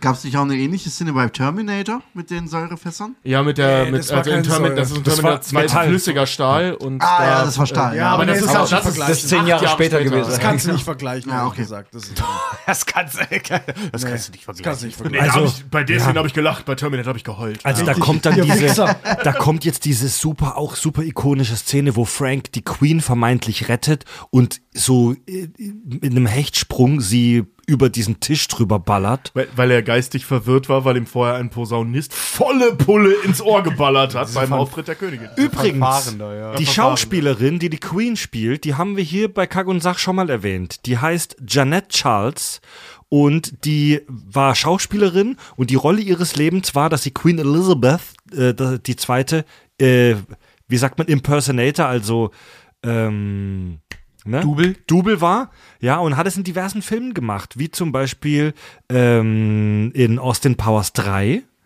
Ja, oder auch in einem deutschen Tatort. Und noch in einer ganzen Reihe Spielfilme, die hat praktisch, äh, das war ihr Ding. ist dass die sie Amerikanerin oder Engländerin? dass sie die, oh, das weiß ich gar nicht, ich glaube Britin. Und es gibt sogar Fotos, wie sie tatsächlich die Queen mal trifft und die beiden nebeneinander stehen. Leslie Ja. Nielsen hat auch äh, später die Queen nochmal getroffen. Die echte? ja, ja, die echte. Hat er den gleichen Move gemacht? Ja, hat er- hundertprozentig. Hundertprozentig. Das hat die Presse halt einfach nur verschwiegen. Das hat aber, die Queen so verlangt. Bei dem aber weißt, weißt, Schleif mich über den Tisch, Frank. Ey, aber ohne Scheiß, weißt du, was mich so abgefuckt hat an der Szene, als ich das jetzt wieder gesehen habe? Ich meine, der Film ist von 88, ne? Dass die Queen, dass einfach keiner zu dem Zeitpunkt wusste, dass die Frau, die ja da schon, ey, ich sag's mal so, so, so wie es ist, eine Oma ist, dass die noch fucking 40 Jahre, fast 40 Jahre auf dem Thron sein wird. Stimmt, du hast vollkommen recht. Äh, Bei dem Film hat die nicht mal graue Haare, ne? Nee, da ist sie noch Ja. braun nicht. Whisky konserviert, ne? Ja. Und Jane Nee, kommt doch jetzt. Queen Mom, glaube ich. Jane kommt jetzt und hat alle wichtigen Infos plötzlich parat. Also ohne, ohne dass es einen Grund dafür gibt im Ja, Film. der Film muss ja weitergehen. Das Attentat, das Attentat findet beim Baseballspiel statt. California Eagles gegen Seattle Mariners in der siebten Runde, ausgeführt von einem Spieler. Man äh, muss dazu sagen, vorher trennen sich Frank und äh, Richtig. Äh, Dings noch, wo Ja. es diesen geilen Spruch noch von Frank gibt, nachdem sie sich getrennt haben und er zu seinem Partner sagt, es stimmt schon, was man sagt. Bullen und Weiber passen nicht zusammen. Das ist, als würde man einen Löffel Rohrreiniger essen. Natürlich reinigt es einen, aber tiefe, tief im Inneren wird alles hohl. Und, und wenn du darüber sprichst, wegen dem Spiel, ähm, die beiden Mannschaften, die da drin spielen, die haben nichts mit dem Stadion zu tun. Die Heimmannschaft, die da eigentlich drin spielt, denen war der Film zu dämlich. Die wollten sich da drin nicht präsentieren. Geil! Ach was! ja. Aber die beiden Mannschaften, die in der Story, die gibt's wirklich. Äh, Los, Angel Los Angeles, ähm, California Angels und Seattle Mariners. Ja, und bei diesem Baseballspiel auf dem, auf dem Platz, das ist natürlich komplett gaga, Alter. Frank überwältigt den Startenor Enrico Palazzo. Fantastisch. Ey, wer Enrico Palazzo bis heute nicht kennt, der hat was verpasst, Leute. Oh, Mann. Bester Tenor. ist doch Enrico das Palazzo, Alter. Mann. Ja, so gut. Ja, blamiert sich da bis auf die Knochen beim Performen der Nationalhymne. Das im Übrigen echt hart war. Wie gesagt, 40 Takes. Der Mann musste 40 Takes lang die Nationalhymne falsch singen, ja. Bombs in the air! Ist der Enrico Palazzo aus der Couch dann so ausgerastet, weil er sich diese 40 Takes hintereinander ansehen musste? Und äh, sp später in der Sequenz verkleidet er sich dann als Schiedsrichter, um die Spieler alle abzutasten, so nach und nach. Viele, viele schöne Gags, die so Baseball-Klischees bedienen. Der Hotdog, wo der tote Finger drin steckt. Die viel zu komplizierten Zeichen, die sich, äh, die zwischen Trainer und, und Pitcher hin und her Das Spucken. gemoved Ja. werden. Wahrscheinlich ist es lustiger, wenn man weiß, wie Baseball funktioniert. Ich habe wirklich keine, ich habe keine Ahnung. Es ist Brennmal. Ich, ich habe auch nicht. Und Homer Simpson hat mal gesagt, äh, also als Homer Simpson seinen ähm, Als er trocken war. nüchtern, trockenen Monat hingelegt hat, ist er mit seinen Kumpels zum Baseballspiel gegangen, nüchtern, und hat gesagt, Leute, äh, vorher ist mir nie aufgefallen, wie langweilig so ein Baseballspiel eigentlich ist. also ja, Ey, ich weiß einen Scheiß über Baseball. Alles in meinem Leben, was ich über Baseball weiß, habe ich aus dem Film Die Indianer von Cleveland. Ich weiß nur Homebase und äh, Strike. Trotzdem, trotzdem, Eine Base stehlen trotzdem auch. checkst du die, die Gags irgendwie alle. Der Finger im Hotdog, ja, Hotdogs sind halt widerliches Scheißfleisch. Dann dieser Zusammenschnitt von Szenen, wo irgendwelche Baseballspieler den Kopf verlieren, weil sie über eine Bande springen, so diese dummen Sport-Best-Offs. Oh, leck mich am Arsch. Was hab ich gelacht heute wieder, wie diese ganzen, also erstmal diese riesige Reihe an Sportkommentatoren, die die da halt irgendwie Ja. haben. Und dann diese Szene von dem, von dem Baseballspieler, der den Ball hinterher springt und der den ganzen Kopf dabei wegreißt und der eine, du das ist, "Ha, na sieh mal an. so alles gesehen und boah, sieh mal an. Ja, wie, wie Frank dann völlig austickt, als er merkt, dass er die Aufmerksamkeit der Masse auf seiner Seite hat, wo er diesen Punkt. Eine Szene, die wir Mel Brooks zu verdanken haben. Oh, Weil der ehrlich? parallel Spaceballs gedreht hat, hingekommen ist und bei der Szene, also äh, äh, zu dem Dreh gekommen ist und bei der Szene, äh, das mit dem Baseball, wo er den Baseball, äh, den Schläger in die Fresse halt kriegt, Mel Brooks direkt gesagt, lass ihn direkt treffen, lass ihn jetzt und weiß schon, was zu passieren ist. Und dass der, ich sag mal, er ist ja dann der, der, der Referee, der, der, der, der Schiedsrichter, ne? Dass der noch so mega abgeht die ganze Zeit. Alles Mel Brooks zu verdanken. Geil. Und wenn Mel Brooks dir einen Witz vorschlägt, dann machst du den.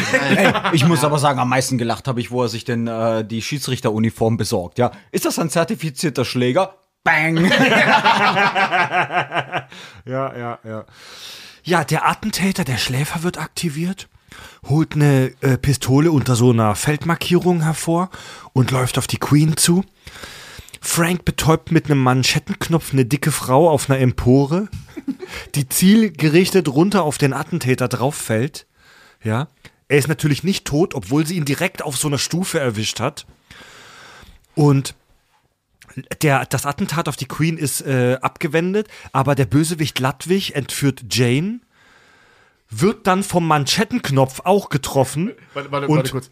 Ich, ich muss es kurz unterbrechen, weil da gibt es diese geniale Szene, wo der Ludwig Jane als Geisel nimmt, also ihr die Knarre an den Kopf fällt, Klassiker. Und Frank Drabin reagiert wie folgt darauf, zieht sich irgendwen aus der Menge raus und hält ihr auch eine Waffe an den Kopf. Vorher flieht er noch mit, mit ihr und dann wird ja aus Priscilla Presley Oh Gott, plötzlich ja. so eine Gummipuppe, die er einfach Ganz durch, offensichtlich durch, eine so Puppe, ja. geil, durch die Menge ist so geil. durch die Menge schleift. Ey, was hab ich mich weggeschmissen? Vor allen Dingen halt auch so Priscilla Presley. Ich war vor dir wird einer gesagt, du wirst für die Szene übrigens mit einer Gummipuppe äh, ausgetauscht. Und man sagt, wie heißt der von, da, von Kahn nochmal? Ich vergesse den Namen immer. Rica äh, Enrique, nee, warte, Montalban, Montalban. ne? Montalban. Mo- Montalban, ja. Dieser, Ricardo Montalban. dieser bierernste, ernstzunehmende Schauspieler, der wirklich eine super Leistung in allem, was er gemacht hat, abgeliefert hat, halt irgendwie. Und denen dann zu sagen, übrigens, hier hast du eine Gummipuppe, das ist jetzt irgendwie die Frau, äh, mit der du jetzt irgendwie das Stadion hochrennst und der das halt großartig Ey, wenn der das so bierernst, Wenn, ne? wenn der das war, das sieht fast aus, als wäre das auch ein Double. Nein, glaube ich nicht. Glaube ich nicht. So, und Ludwig, der Bösewicht, wird dann auch vom Manschettenknopf getroffen und fällt auf die Straße runter und wird auf bestialische Art getötet, indem ihm eine komplette Marching Band äh, über, überläuft. Also er fällt erst runter, dann kommt ein Auto, dann kommt eine Walze und dann kommt eine Marching Band. Und dann steht Ted da und fängt an zu weinen. Und Frank Drebin sagt noch so, ja, das ist schrecklich. Ja, mein Vater ist genauso gestorben. Und das Geilste, das Geilste ist, wer ist der Held der ganzen Geschichte? Enrico Palazzo, Mann. Die Leute feiern das Enrico Palazzo. Enrico Palazzo! Ja, Mann. Äh, Ich hab mich so bepisst. Enrico Palazzo rettet die Queen, Alter. Enrico Palazzo! Enrico Palazzo, Enrico Palazzo. Können wir die Folge so nennen?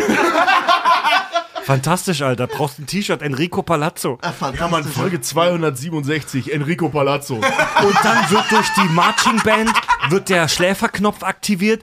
Jane ist auch eine Schläferin, aber natürlich, wie immer in Filmen, durch gutes Zureden kann sie dem Borg-Kollektiv entrissen wer werden und wird wieder zum normalen Menschen und bekommt einen Heiratsantrag. Ja, Nordberg ist auch wieder aufgewacht und rollt mit seinem Rollstuhl da die Tribüne runter und ballert dann über die So ein Schulterklopfer von Frank und dann rollt er da die Treppen runter und macht seinen Dreifachsalto übers Geländer. Halt. Happy End und das war die nackte Kanone. Fantastisch. Teil 1. Enrico Palazzo, Enrico Palazzo, Enrico Palazzo. Nee, aber wirklich, da gebe ich Andi recht, da habe ich mich auch weggeschmissen, als ich den jetzt wieder gesehen habe. Noch dazu halt wirklich, ich muss ganz ehrlich sagen, ich kannte den Film auch, auch schon vorher, ne? Ich habe aber den noch nie als Erwachsener gesehen und wusste ja nicht, worum es in den Film eigentlich Richtig? geht. Ich kannte nur die Gags. Und alleine dieses so, als, dann, als er dann se- diese, diese Baseballmaske abnimmt, alle dann so, seht ihr, wer das ist? Und irgendwer aus dem Publikum, es ist Enrico Palazzo, Alter. Oh nee, Alter. Das ist so Aber geil. es liegt so auf der Hand. Ich, weiß, ich habe den, äh, äh, äh, also zum ersten Mal, wie gesagt, als Kind gesehen, aber vor ein paar Jahren, äh, ähm, weiß ich nicht, so fünf, sechs Jahre her oder was, habe ich festgestellt, dass Ramona den noch nie gesehen hatte.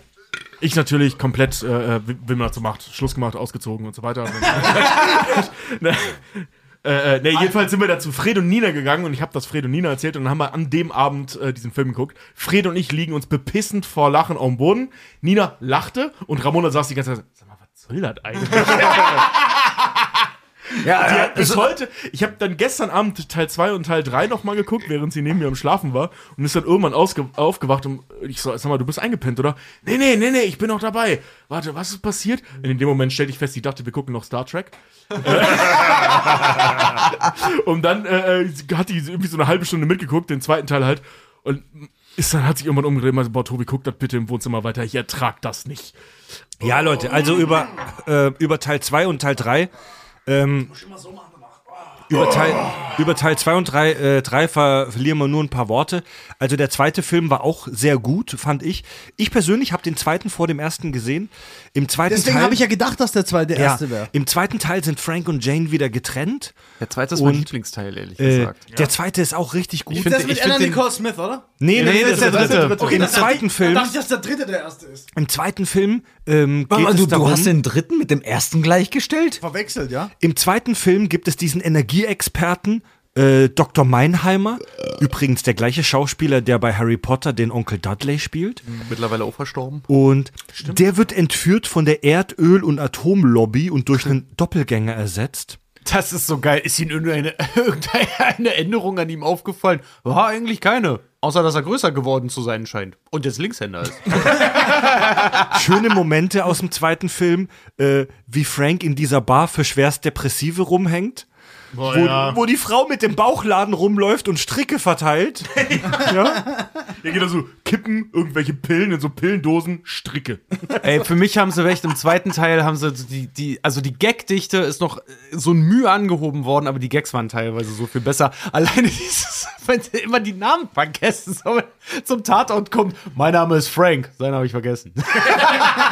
Schöner Moment, schöner Moment auch Frank im Sexshop mit dem Arschblaster. äh, Jane unter der Dusche, wie sie von dem creepy Typen überrascht wird. Frank fährt mit dem Panzer durch dieses Haus durch. Oh ja, Frank, du kannst doch gar keinen Panzer fahren. Doch, doch. Dr. Meinheimers Rollstuhl läuft komplett amok. Und Frank wird zusammengeknüppelt, weil irgendwelche Randoms ihn dabei erwischen, wie er den Rollstuhlfahrer, den Dr. Meinheim Doppelgänger zusammenschlägt. Der übrigens nicht im Rollstuhl sitzt, ne? Also der ver verprügelt keinen Rollstuhlfahrer, aber von außen sieht's halt so aus, weil der Typ ja einen Rollstuhlfahrer mimt. Und auch in Erinnerung Franks Abschlussrede am Balkon. Ich möchte in einer Welt leben, in der ich aus der Toiletten trinken kann, ohne Ausschlag zu bekommen. Wo Pinguine Polizisten werden können, ohne eine Aufnahmeprüfung zu absolvieren. Intro von irgendeinem Album von Die Ärzte übrigens. Genau, ja. Ja, wirklich? Echt? Ach, geil, ey. Ein Neueres oder ein älteres? Viel, ich glaube Planet Viel Punk. älter. Ich glaub, Nee, Planet Punk ist es nicht. Doch, das ist mein Lieblingsalbum von denen. Nein, das ist es nicht. Nee, das ist- irgendein Album von denen ist. Irgendwas aus den 90ern. Also irgendwie so Ende 90er gibt's diese Nummer, genau wie bei den Simpsons gab's das ja auch mal äh, bei den Ärzten mit dem äh, äh, äh, es gibt etwas, was ich Ihnen schon immer mal sagen Du stinkst. Ich kenne sie nicht, meine Frau kennt ihre Frau. Du stinkst. Ärzte ja auch mal eingebaut. Soll ich jetzt den Knaller zünden? Zünd den Knaller. Oh man, da haben wir eine, da haben wir eine sehr geile Szene eigentlich in dem Film äh, The Naked Gun vergessen, wo er bei dem Bankett ist und anfängt, die Leute zu durchsuchen. Ey, der hat ein Bild von einer Frau. Das ist wirklich gut. Der, die Szene ist Also, wirklich. was ist das hier? Ein Ballermann dabei oder was? Ey, guck mal, guck mal, Fred. Weißt du, dann haut er dem einen in die Fresse und denkt nie wieder drüber nach, dass der Typ ein Bild von seiner Frau Ja. hat. Ja, komm, lass uns reingehen. Ja, nee, vor allem Frank sagt doch, hat sonst noch jemand ein Bild von Teds Frau? Ja, komm, lass Ja, auf, hör auf. Ich habe gehört, deine Frau ist wieder schwanger. Ja, wenn ich den Mistkerl erwische. Ein paar Worte zu Teil 3. Ähm, der war für viele Fans, glaube ich, der schlechteste der Reihe. Ist was für Genre-Fans, sage ich mal. In Teil 3 sind Frank und Jane verheiratet, sind aber am struggeln, weil sie sich ein äh, Baby wünschen und ihr Sexleben nicht so richtig fun mehr funktioniert. Und das völlig okay ist, wenn er mit Wundmalen um den Rücken von einer anderen Frau zurückkommt, aber wehe, das ist von der Polizei Da landet er in so einer strangen Samenbank, ja, äh, als Undercover und er ist mittlerweile retired, er ist mittlerweile im Ruhestand, ja, und wird in den Knast eingeschleust. Und später sind sie bei der Oscar-Verleihung und es geht um eine Bombe. Und da spielt auch die unfassbar seltsame Reality-Tittenfrau äh, Anna Nicole Smith mit, die in den USA so Reality-Star war und mit so einem Greis verheiratet war und dann selber äh, irgendwie im Umfeld mit Drogen auch gestorben ist, glaube ich. Also Hat im Re- aus Liebe Real Life. geheiratet. Im Real Life. Auch ein total seltsamer Film. Interessant beim dritten Teil, bei Die nackte Kanone. Der macht ganz viele konkrete Anspielungen auf konkrete Filme. Ja.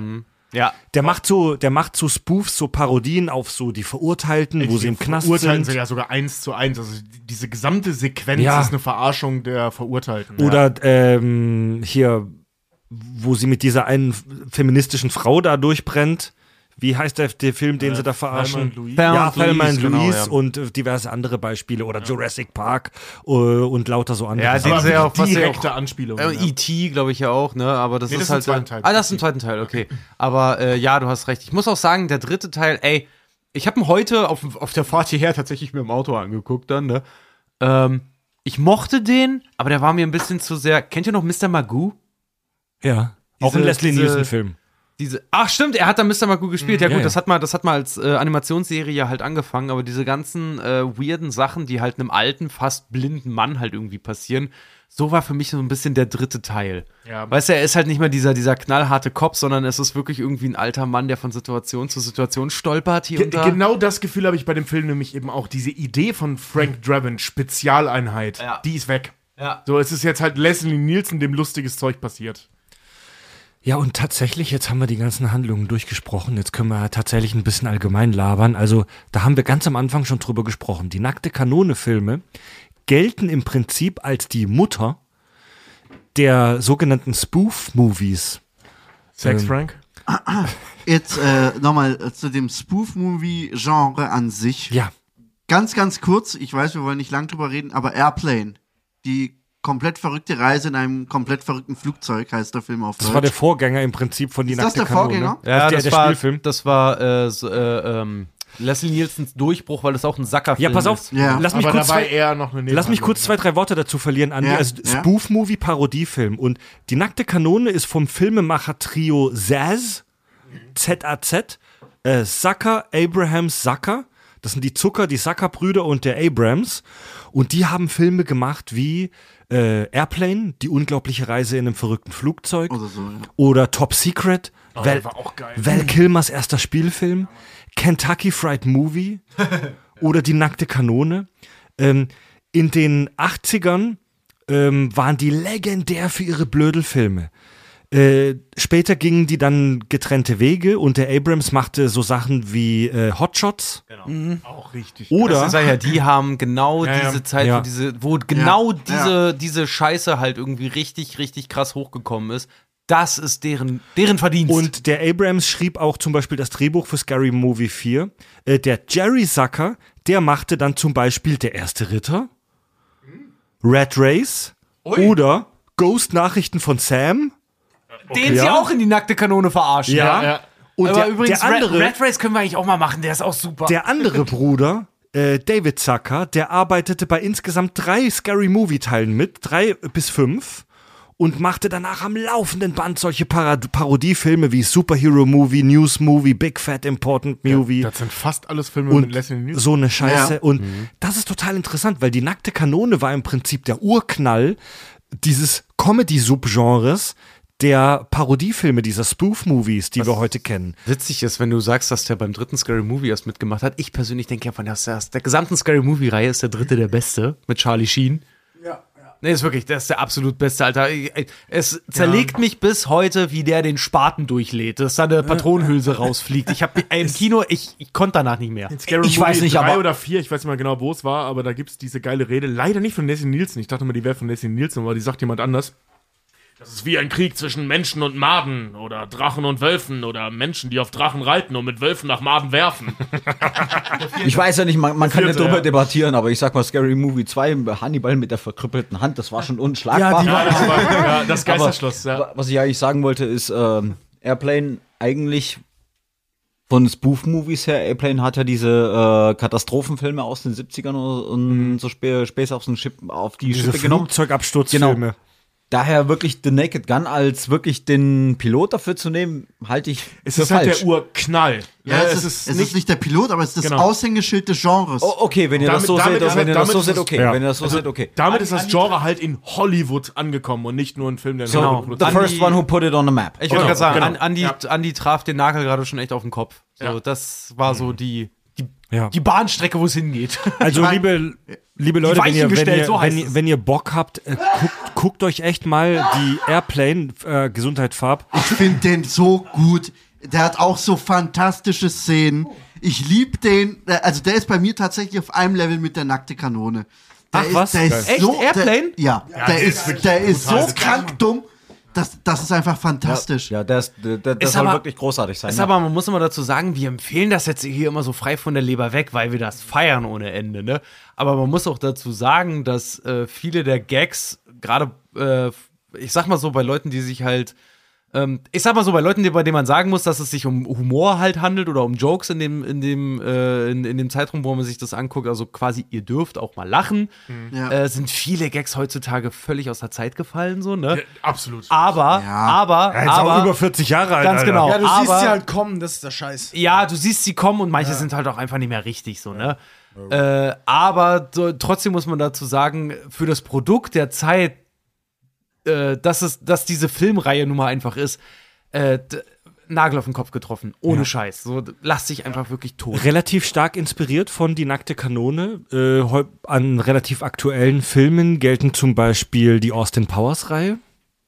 Ja, da machen so vom auch kein Geheimnis her. draus. Shag me, baby. Aktuell, wenn, wo wir zwölf waren, ja. Ja. Ja, äh, ja. Oh Gott, ihr seid alt. Tropic Thunder ist auch so ein Beispiel, was relativ nackte Kanone-esk ist. Ja, Mann. Leute, den, den Film hasse ich.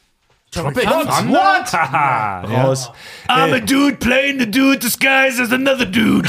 Warum ist der Ich habe den Film das erste Mal gesehen auf meiner Reise nach Australien. Ich saß im Flugzeug und hatte die Zeit, vier Filme zu gucken. Und ich weiß noch, Dark Knight, glaube ich, war darunter und der auch. Also äh, war ein Festival für mich, kann ich mal so sagen. Ja, stimmt, Aber, weil im ähm, Flugzeug immer echt Kinoatmosphäre Ja, ist, ne? äh, aber ich musste bei, bis heute, ich muss bei Tropic Thunder nicht einmal lachen. Du Schwachsinn. Du Schwein. ich muss nicht einmal lachen bei dem Film. Schwachsinn. Aber warte, warte bevor wir ausraschen, warum soll das kan äh, nackte Kanone esk sein? Finde ich überhaupt ein nicht. Spoof-Movie ist. Der, ist- der, ja, dieser ja, Film nimmt Äh, ähm, zum einen sehr deutlich äh, Apocalypse Now auseinander Äh, und Platoon.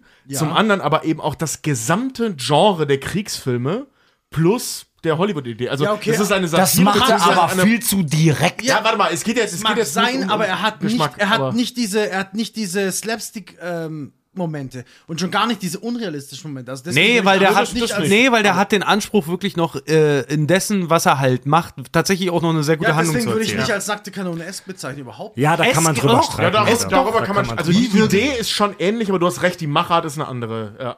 Aber die Idee ist natürlich, also, dass es halt darum geht, eine möglichst alberne, und das ist er nun mal, Ja. äh, äh, Genre-Parodie zu machen. Also, es ist tatsächlich ein Beispiel, das etwas weiter hergeholt ist als zum Beispiel Scary Movie oder Ja, Scary Beileid Movie lass oder sowas. gefallen, definitiv. Ähm, aber grundsätzlich trifft es schon den Kern der Sache. Aber du hast recht, diese Slapstick- oder Action-Comedy-Geschichten, die sind da nicht mehr drin. Wie würdet ihr Police Academy einordnen? Das ist auch ein Spoof-Movie, absolut, ja. Der vorher war, ne? Der hat diese ja, dann- Elemente ja. ja. auch, die absolut unrealistischen Schwachsinn. Ja, aber bei, bei, die, Ja, bei Police ich- Academy, der Unterschied ist, Police Academy macht sich lustig über ein Berufsbild und gar nicht so sehr über Klischees eines Filmgenres. Ich wollte sagen, mein? Police Academy ist für mich kein Spoof-Movie, Police Academy ist für mich Satire. Okay, Ja, ja, ja, ja, stimmt, da ja. war ich zu vorlächig, da war ich zu vorlächig, da hast du recht, Richard.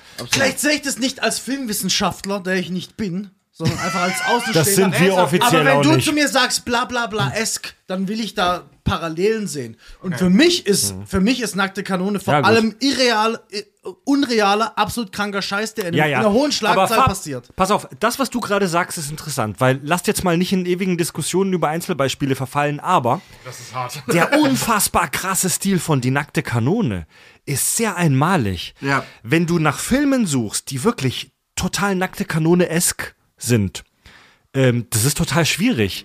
Das ist so ein Stil, so eine Machart. Das hat sich, glaube ich, auch keiner mehr getraut, wenn man mal Das ist ein ist. Stil, das ist eine Machart. Hot- dumm also. Nee, es, kann, es kann kein anderer. Ja. Es, deswegen Also, sind das die ZAZ-Filme. Wie Bud Spencer und Terence Hill, Also das macht die, die. Hotshots-Filme, die sind auch noch sehr nackte Kanone Ja, das stimmt, das stimmt. Die sind so komplett vollgeballert mit Gags, aber das sind ja die gleichen Macher. Erstmal sind das Ja. die gleichen Macher und mit dem großen Unterschied, wie gesagt, im, vor allem zu Nackter Kanone 1, die nehmen ganz explizit einen Film als Grundmuster, den sie verarschen, ne? Hier äh, äh, ähm, Top Gun und, äh, Top Gun Rambo. und Rambo 2. Ja. So, das, das, das sind so die beiden Filme, auf denen die basieren und machen sich darüber über alles andere Daran würde ich mich nicht mal aufhängen müssen, um etwas nackte Kanone es Also mir, mit dieser ganze Filmwissenschaft Scheiß geht beim Arsch, aber es muss sich gleich anfühlen. Und es tut sich eigentlich Richtig. nichts an. Es ist tatsächlich so ein Sub-Sub-Genre, das gefühlt ein bisschen leider verloren Da, gegangen da, ist. da gebe ne? ich ja auch recht, aber ich will vorher noch mal einen kurzen Kommentar einfügen. Und zwar, Farb, ich halte dein wahres Fachgebiet, nämlich für Charlatanerie. Und Mathematik? Zwar die, ja, die, Softwareentwicklung. Mathematik ist einfach nur subjektiv, Farb. Die Tatsache, Aber, dass ich jetzt beleidigt werde, weil ich eine Meinung geäußert habe, heißt, dass ich recht hatte. und ihr euch gerade eurer Existenz bewusst geworden seid. Nee, ganz ehrlich, Aber ich, ich- ich, ich, denke mir gerade nur, wir haben morgen einen geilen Tag, weil wir wahrscheinlich Scary Movie-Filme Also, gucken. Man, man So- muss, man so muss mal eins sagen, Leute, äh, wo er nicht, ähm, ich weiß gar nicht, was er jetzt äh, so gerade gesagt hatte, aber im Endeffekt, dieses, äh, was, du hattest ja gesagt, du, du, du findest heute keine Filme mehr, die so Farb. Naked Gun-esque sind, ja? Das ist etwas, was ich heute auch sehr an der Filmszene, allgemein auch in der Comedy-Szene äh, kritisiere. Ja. Das haben auch schon einige YouTube, äh, YouTuber, Influencer, wie man sie nennen will, auch schon gesagt. Heutige, heu, äh, heutige Comedies, das wirkt wie Impro- äh, Impro-Theater mit schlechtem Editing. Ohne Scheiß, das ist. Mehr ist es ich, nicht. Ich weiß voll, von welchem Video du sprichst. Und ich werde gleich einige Thesen aus diesem Video, und ich habe den Namen jetzt leider von dem Typen Und vergessen. kommen wir gleich dazu. Ich- über Visual Comedy kommen wir nachher. Ich möchte mal äh, für alle Zuschau äh, Zuhörer mal einen Tipp aussprechen. Eine der wenigen Serien, die ich ge- gesehen habe, die tatsächlich so dieses Acting-Comedy mal wieder ähm, aufgenommen haben, sind die Trailer Park Boys. Warum? D- Das ist es auch. Da, da sind wenig Jokes über Verbales drüber. Es ist das, was umherum passiert und wie es inszeniert ist. Da will ich, da, da würde ich, jetzt- es ist schwer, das äh, wirklich hier, jetzt hier zu ähm, Trailer- deut, deut, deutlich zu machen. Ja, aber ich erinnere mich mal an eine Szene. Da klopft der Protagonist an die Tür von ähm, dem Trailerpark Supervisor. Der kommt raus, ist sturzbesoffen, stürzt die Treppe runter. Das erste, was er macht, er greift in sein Auto, das da steht, und holt eine Flasche Whisky raus. Ja. Das ist Acting Comedy. Okay, Das ist Acting Comedy. ich finde ich, ich finde es schön, dass Mario das mal gerade anspricht, weil wir hatten natürlich auch schon hier und da mal Hörermails, die gefragt haben, ob wir Trailer Park Boys mal raus, äh, mal irgendwie äh, in der Folge auch verwursten können. Und Trailer Park Boys, also mit der nackten Kanone geht das halt noch. Trailer Park Boys allerdings ist so schwer, jemanden, der das nicht gesehen hat und nicht witzig Ja, findet. ja, ja, Jemand, ja, der ja. es nicht gesehen hat und nicht witzig findet, jemandem das zu erklären, ohne dass er es gesehen hat und oder irgendwie, äh, wie sag ich, sag ich mal, zugänglich für diese Art von Humor ist, ist Trailer Park Boys echt die Masterclass. Ich kann es verstehen auch, dass Leute das abfeiern as fuck, aber selbst ich, der es gesehen hat, muss halt auch sagen so, ey, für mich war es auch fucking schwer zugänglich. Man, man muss dazu sagen, äh, du, du hast es relativ häufig bei, bei Geschichten, die auf Acting Comedy und Acting Comedy ist ja nur ein Teil. Es gibt noch diese Visual Comedy, kommt noch oben drauf. Das heißt, dass auch die Bilder mit Humor spielen und die Inszenierung mit Humor spielen, nicht nur der äh, ähm, Schauspielende an sich. Äh, ähm, dass die te- teilweise wirklich sehr schwer zu erklären sind, was daran lustig ist. Wir haben jetzt hier den wunderbaren Fall, dass Nackte Kanone so ziemlich jeder auf diesem Planeten gesehen hat. Und ich wette mit dir, so ziemlich alle, die diese Folge hören werden und den Film nicht gesehen haben, werden nichts mit dem anfangen können, wovon wir hier gerade reden. Die haben schon abgeschaltet. Genau. Weil Acting Comedy, äh, ähm, Situation Comedy, Sitcom im wahrsten Sinne des Wortes und Visual Comedy, die musst du gesehen haben. Die kannst du nicht erklären, dann ist es weniger lustig. Wir sprechen auf jeden Fall gleich im nächsten Part noch ein bisschen über Humortheorie. Noch ein paar Sätze zu dieser Ursprungsserie, die nackte Pistole. Äh, wir haben jetzt ein paar Sachen schon besprochen. Also es gibt diese, diese Originalserie von diesem Macher-Trio, von den Sass, von den Zucker-Brüdern und Abrahams. Die haben Anfang der 80er so eine TV-Serie gemacht, die hieß Police Squad. Im Deutschen die nackte Pistole. Ich hatte das Glück, vor Jahren mal eine Folge durch Zufall nachts im Fernsehen zu sehen, ja. Und man kann sie leider nirgendwo streamen aktuell. Man kann sich die DVD-Box bei Amazon kaufen. Wahrscheinlich wurden weltweit zehn Stück gedruckt. Ich weiß es nicht. ähm, man kann ein paar Sorry, ich Szenen. meine, die, die ist aber früher gelaufen. Also ich meine, Ja, ich ja, hab die ist früher gelaufen. Früher und es macht mich baff, dass ihr gesagt habt, es gibt nur sechs Folgen. Ich dachte, es gab viel mehr. Nein, nein, nein. Es, ähm, du, du kannst dir die DVD-Box kaufen. Du kannst leider nirgendwo streamen. Es Du brauchst ja keine Box, da brauchst du eine DVD. Ein paar. Szenen kannst du dir auf YouTube angucken, die lief Anfang der 80er und mega viele Gags, die wir bei den Nackte Kanonenfilmen sehen, die gibt's schon da. Wie zum Beispiel, jemand bietet jemandem eine Kippe an. Zigarette? Ja, ich weiß. So ein Scheiß halt. Die ganze Zeit. Mega viele Gags oder wie Ihr der, Mantel, Sir, ja, ich habe dafür eine Quittung, ich kann es beweisen. ja, oder die, der Schuhputzer Johnny vorhin erwähnt. Und diese Serie, die lief mega schlecht. Der Lauf ist, äh, der, äh, komm mit mir, du verdammte Bitch. Ah, der Lauf ist aber kalt. Erzähl nichts, der ist Zimmertemperatur. Es gibt nur sechs Folgen, sechs kurze Folgen und die sind mega Wie repetitiv. kurz? So 15, 20 Minuten. Und die sind mega repetitiv, die laufen immer nach Schema F. Es gibt immer ein ganz klares Schema. Es ist ein bisschen wie bei Little Britain. Es gibt ein ganz klares Gag-Schema, nach dem das immer verläuft, nur in leicht unterschiedlichen Szenarien. Und die wurde recht schnell abgesetzt. Es gibt nur sechs Folgen und es- wie ihr vorhin meintet, es wurden nur vier ausgestrahlt. Und die, die Chefs, die Studiochefs von dem, von dem TV-Sender, die haben die Serie gehasst und konnten es nicht erwarten, die abzusetzen. Und haben die Serie abgesetzt mit der Begründung, die Leute checken das nicht. Das sind zu viele detaillierte Gags, die Leute können das nicht checken. Ja, Zitat, die Leute äh, können sich nicht eine Comedy-Serie angucken, bei der sie wirklich am Ball bleiben müssen. Und tatsächlich, darüber wird sich oft lustig gemacht. Aus technischer Sicht war dieser, war das gar nicht mal so falsch, weil damals die Fernseher noch winzig waren und viele visuelle Gags gar nicht zu sehen waren richtig auf dem Fernseher. Also die haben sich Zum zu Beispiel, viel Mühe pass auf, gegeben. zum Beispiel, also ein Das, Gag, das wollte ich vorhin wissen. Warum hat diese Serie im Fernsehen nicht die funktioniert? null funktioniert. Unter anderem, weil die, die war, die war zu schnell. Da waren zu viel zu schnelle Gags. Die Leute waren das damals nicht gewöhnt im Fernsehen. Ähm, und da war einfach zu viel so Visual-Kram drin, so Kleinigkeiten, die du auf deinem 12-Zoll-Fernseher damals gar nicht richtig sehen konntest. Ist so ein Erklärungsversuch. Und äh, zum Beispiel ein Gag, ganz am Ende, also bei so alten TV-Filmen gibt's oft am Ende so ein Freeze-Frame. Also das letzte Bild bleibt einfach stehen und dann laufen die Credits. Das gab's auch immer bei der nackten Pistole. Nur, dass du gesehen hast, dass die alle halt stillhalten. Gab es das nicht auch bei der nackten Kanone? So Freeze-Frames? Ich glaube nicht. Nee, nee. Bei der nackten Pistole gab's Ah, immer so wo ein hab ich das denn Freeze-Frame. nicht mal gesehen? Und manchmal passierte bei dem, während dem Freeze-Frame im Hintergrund irgendein Scheiß. Zum Beispiel einmal gab es einen. Während des- Während des Freeze-Frames, danke, da gab es den Freeze-Frame, also die Protagonisten halten still und zittern so leicht. Und im Hintergrund, nach ein paar Sekunden, fängt der Räuber, der gefesselt ist, an sich zu befreien und verpisst sich. Ah, ja, da- das war damals wirklich so, letzten- da- dass äh, d- das war halt nicht irgendwie ein, wirklich ein eingefrorenes Bild, sondern die Leute sind einfach nur stehen geblieben. Bei der letzten Folge von Die nackte Pistole machen sie das auch. Und die wussten, das ist die letzte Folge und haben das Set dann zerstört. Und der Frank Drabin und der Ted, die sind komplett still. Du siehst, dass sie leicht zittern, aber die sind ganz still. Und um die rum geht das komplette Set kaputt. Und Wände fliegen um. Und irgendwo fällt, wird Wasser runtergeflutet. Und die stehen da drin und müssen fest, müssen stillhalten. Und du merkst, dass sie sich ein Lachen verkneifen müssen. Und das komplette Set geht kaputt. Geil. Und im Arsch. Geil. Ja. Und die Serie wurde abgesetzt, aber Matt Groening, der Macher der Simpsons, hat in einem Interview mal dazu gesagt, wäre Police Squad, also die nackte Pistole, 20 Jahre später gemacht worden, wäre es vielleicht ein Hit gewesen. War vor seiner Zeit.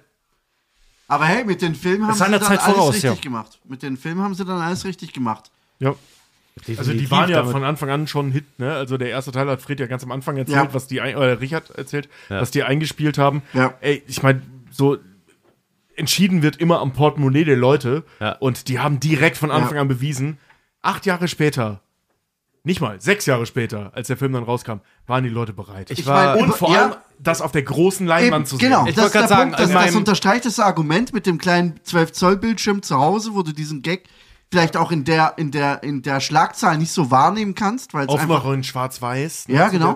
Und dann gehst du in halt ein fettes Kino Ja. und du bepisst dich eineinhalb Meine- Stunden in diesem scheiß Kinosaal, wo dir diese fette Leinwand diese Gags katapultiert. in dem Fantastisch, Alter. in dem Lieblingskino äh, von meiner, meiner Frau und mir. Da gibt's immer äh, ein Event, das heißt Film Club. Ne? Da zeigen sie alte Filme, also mittlerweile halt aus den 90ern und Co. Manchmal auch aus den 80ern und 70ern und solche Sachen. In Savoy, ganz genau. Zeigen sie manchmal halt so alte Filme, In Hamburg. dass du die nochmal auf der großen Leinwand sehen kannst. Und die haben eine Curved-Leinwand und zeigen die dann halt in 4K. So, da haben wir halt mal äh, den äh, das fünfte Element zum Beispiel nochmal gesehen, weil wir den beide damals nicht im Kino gesehen haben oder einen ersten Mad Max oder halt irgendwie Space Odyssey oder so. Konntest du halt die. Filme mal wieder im Kino sehen, so wie sie damals gezeigt wurden Mega. halt, ne? Für die nackte Kanone, als der damals anstand, haben wir keine Tickets gekriegt. Diese, diese Vorstellung war so schnell ausverkauft, dass wir keine Tickets mehr bekommen haben. Und was haben wir uns geärgert? Weil den wollte ich super gerne mal im Kino sehen. Würde ich auch sofort. Okay, Leute, wir machen noch ein kurzes Raucherpäuschen und danach erklärt uns der liebe Tobias, wie Humor funktioniert. Das sind die Kack- und Sachgeschichten.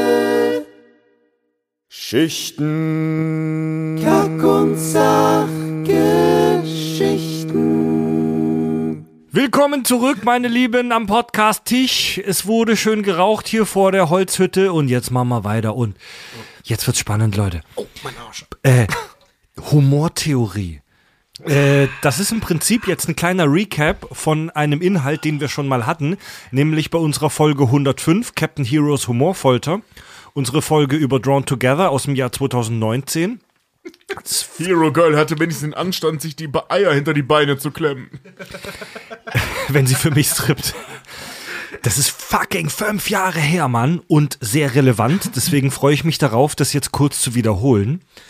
Wir fragen uns, wie funktioniert Humor? Wahrscheinlich eines der schwierigsten Themen, die man sich überhaupt auswählen kann. Diverse Figuren, unter anderem bei Star Trek, haben staffellang darum gekämpft, zu verstehen, wie das überhaupt funktioniert. Tobi, was ist Humor? Auf die Frage war ich nicht vorbereitet. Äh, ich kann dir Humortheorien erklären. Was ist Humor? Das ist eine wahnsinnig schwierige Frage. Es gibt, das, das fand ich ganz schön, einen Vergleich über, ähm, oder beziehungsweise ein Beispiel dafür, wie wichtig Humor für die Menschen ist. Das ist nicht nur die Tatsache, dass Comedy und Satire Geschichten aller Couleur, ob es jetzt irgendwie äh, Stand-up-Comedy ist bis hin zu wirklich albernen Filmen, während den brutalsten Krisen der Menschheit immer Hochkonjunktur hatte. Aktuelles Beispiel, die aktuelle Zeit. So, ne, je lustiger, äh, nee, je beschissener die Welt ist, desto witziger sind die Sachen, die ins Kino kommen. Lache über das, was dich kaputt macht. Ey, im Zweifel ist es einer dieser Themen. Genau, also lach über genau das, was gerade passiert. Nackte Kanone ist ein schönes Beispiel dafür. So, und worauf ich hinaus wollte, war diese Tatsache, dass, äh, ähm, wenn man sich anschaut, welche Theaterstücke wie und wo dargestellt werden, da gibt es Statistiken logischerweise drüber, das ist ja jetzt auch nicht so wahnsinnig schwer zu errechnen. Und man hat rausgefunden, dass das meistgespielte Stück von Shakespeare zum Beispiel, was natürlich der meistgespielte Autor auf diesem Planeten ist, auf den Bühnen der Welt, nicht Hamlet ist, sondern ein Sommernachtstraum, eine Komödie von Shakespeare. So, das ist mit Abstand, sogar mit ganz großem Abstand, die, das meistgespielte Theaterstück ever. So, also seit, wann war Shakespeare? 1670 oder sowas um den Dreh? Also seit knapp 400 Jahren gefühlt, ist das das Stück, das die Menschen am häufigsten aufgeführt haben. So. Und die unterschiedlichen Theorien dazu, wie Comedy funktioniert, sind so mannigfaltig. Es gibt im wahrsten Sinne des Wortes hunderte von Theorien, wie Humor funktioniert. Und ich werde sie euch jetzt alle vorstellen. Geiler Scheiß. Nee, Ach, wirklich? Also, ich habe mich jetzt hier auf sechs äh, äh, äh, ähm, konzentriert. Fünf davon kennen wir im Groben schon, wie gesagt, aus der Drawn Together Folge. Einen habe ich neu mitgebracht, weil die halt eben für diesen Film passt. Und äh, die anderen eben auch, sonst hätte ich sie nicht nochmal mitgebracht. So, gehen wir äh, auf die Klassiker oder auf den großen Klassiker ein. Das nennt sich das sogenannte Inkongruenzprinzip. Das Inkongruenzprinzip ist einfacher ausgedrückt ähm, das Brechen mit der Erwartungshaltung. Das heißt, am Ende des Gags oder am Ende des Satzes kommt etwas, das du so nicht erwartet hast. Und deswegen ist es witzig. Ne? Also bei, bei, bei die nackte Kanone zweieinhalb. Nachdem ich mich in der Nacht acht Stunden lang ausgeschlafen habe. ja, genau, genau. Oder halt eben dieses, ne, äh, diese Nummer mit dem Mikroskop, die ich vorhin meinte, so, ich kann nicht sehen. Nimm das offene Auge, Frank. Oh ja, danke. Fab, jetzt haben wir Ich glaube, Entschuldigung, wenn ich da kurz re- reingrätsche, ich glaube, das ist so auch so ein elementares Level an Humor. Genau, das, Das ist so- der Klassiker. das, Ja. wo auch wirklich auch kleine Kinder sofort instant verstehen, okay, das ist lustig. Ja. Weißt du, also es gibt ja viele Arten von Humor, da brauchst du auch, ich sag mal, eine gewisse Bildung oder eine gewisse Erfahrung, um diesen Witz zu verstehen und äh, den als witzig zu empfinden. Aber das ist so rudimentär, das versteht wirklich jeder. du meinst so grundlegend? Witzig, Ja, ja. witzig, weil ich widerspreche dir, Kinder reagieren am meisten auf Slapstick. Auf körperlichen Humor. ja, aber auch das sind Dinge, die du nicht erwartest. Okay, ja, gut. Ne? Also darum, es geht ja nicht nur um Sprache. Es geht einfach darum, dass die Erwartungshaltung durchbrochen wird. Ja. Das- Egal wie. Ja, genau. Das. Inkongruenzprinzip. Fab, jetzt haben wir einen Mathematiker hier am Tisch sitzen äh, und du kannst ihn zitieren. Ähm, Fab, was ist, was ist, Erwartungshaltung schon gebrochen. was ich, ist, ich wünschte mir, der Podcast könnte manchmal Bilder senden.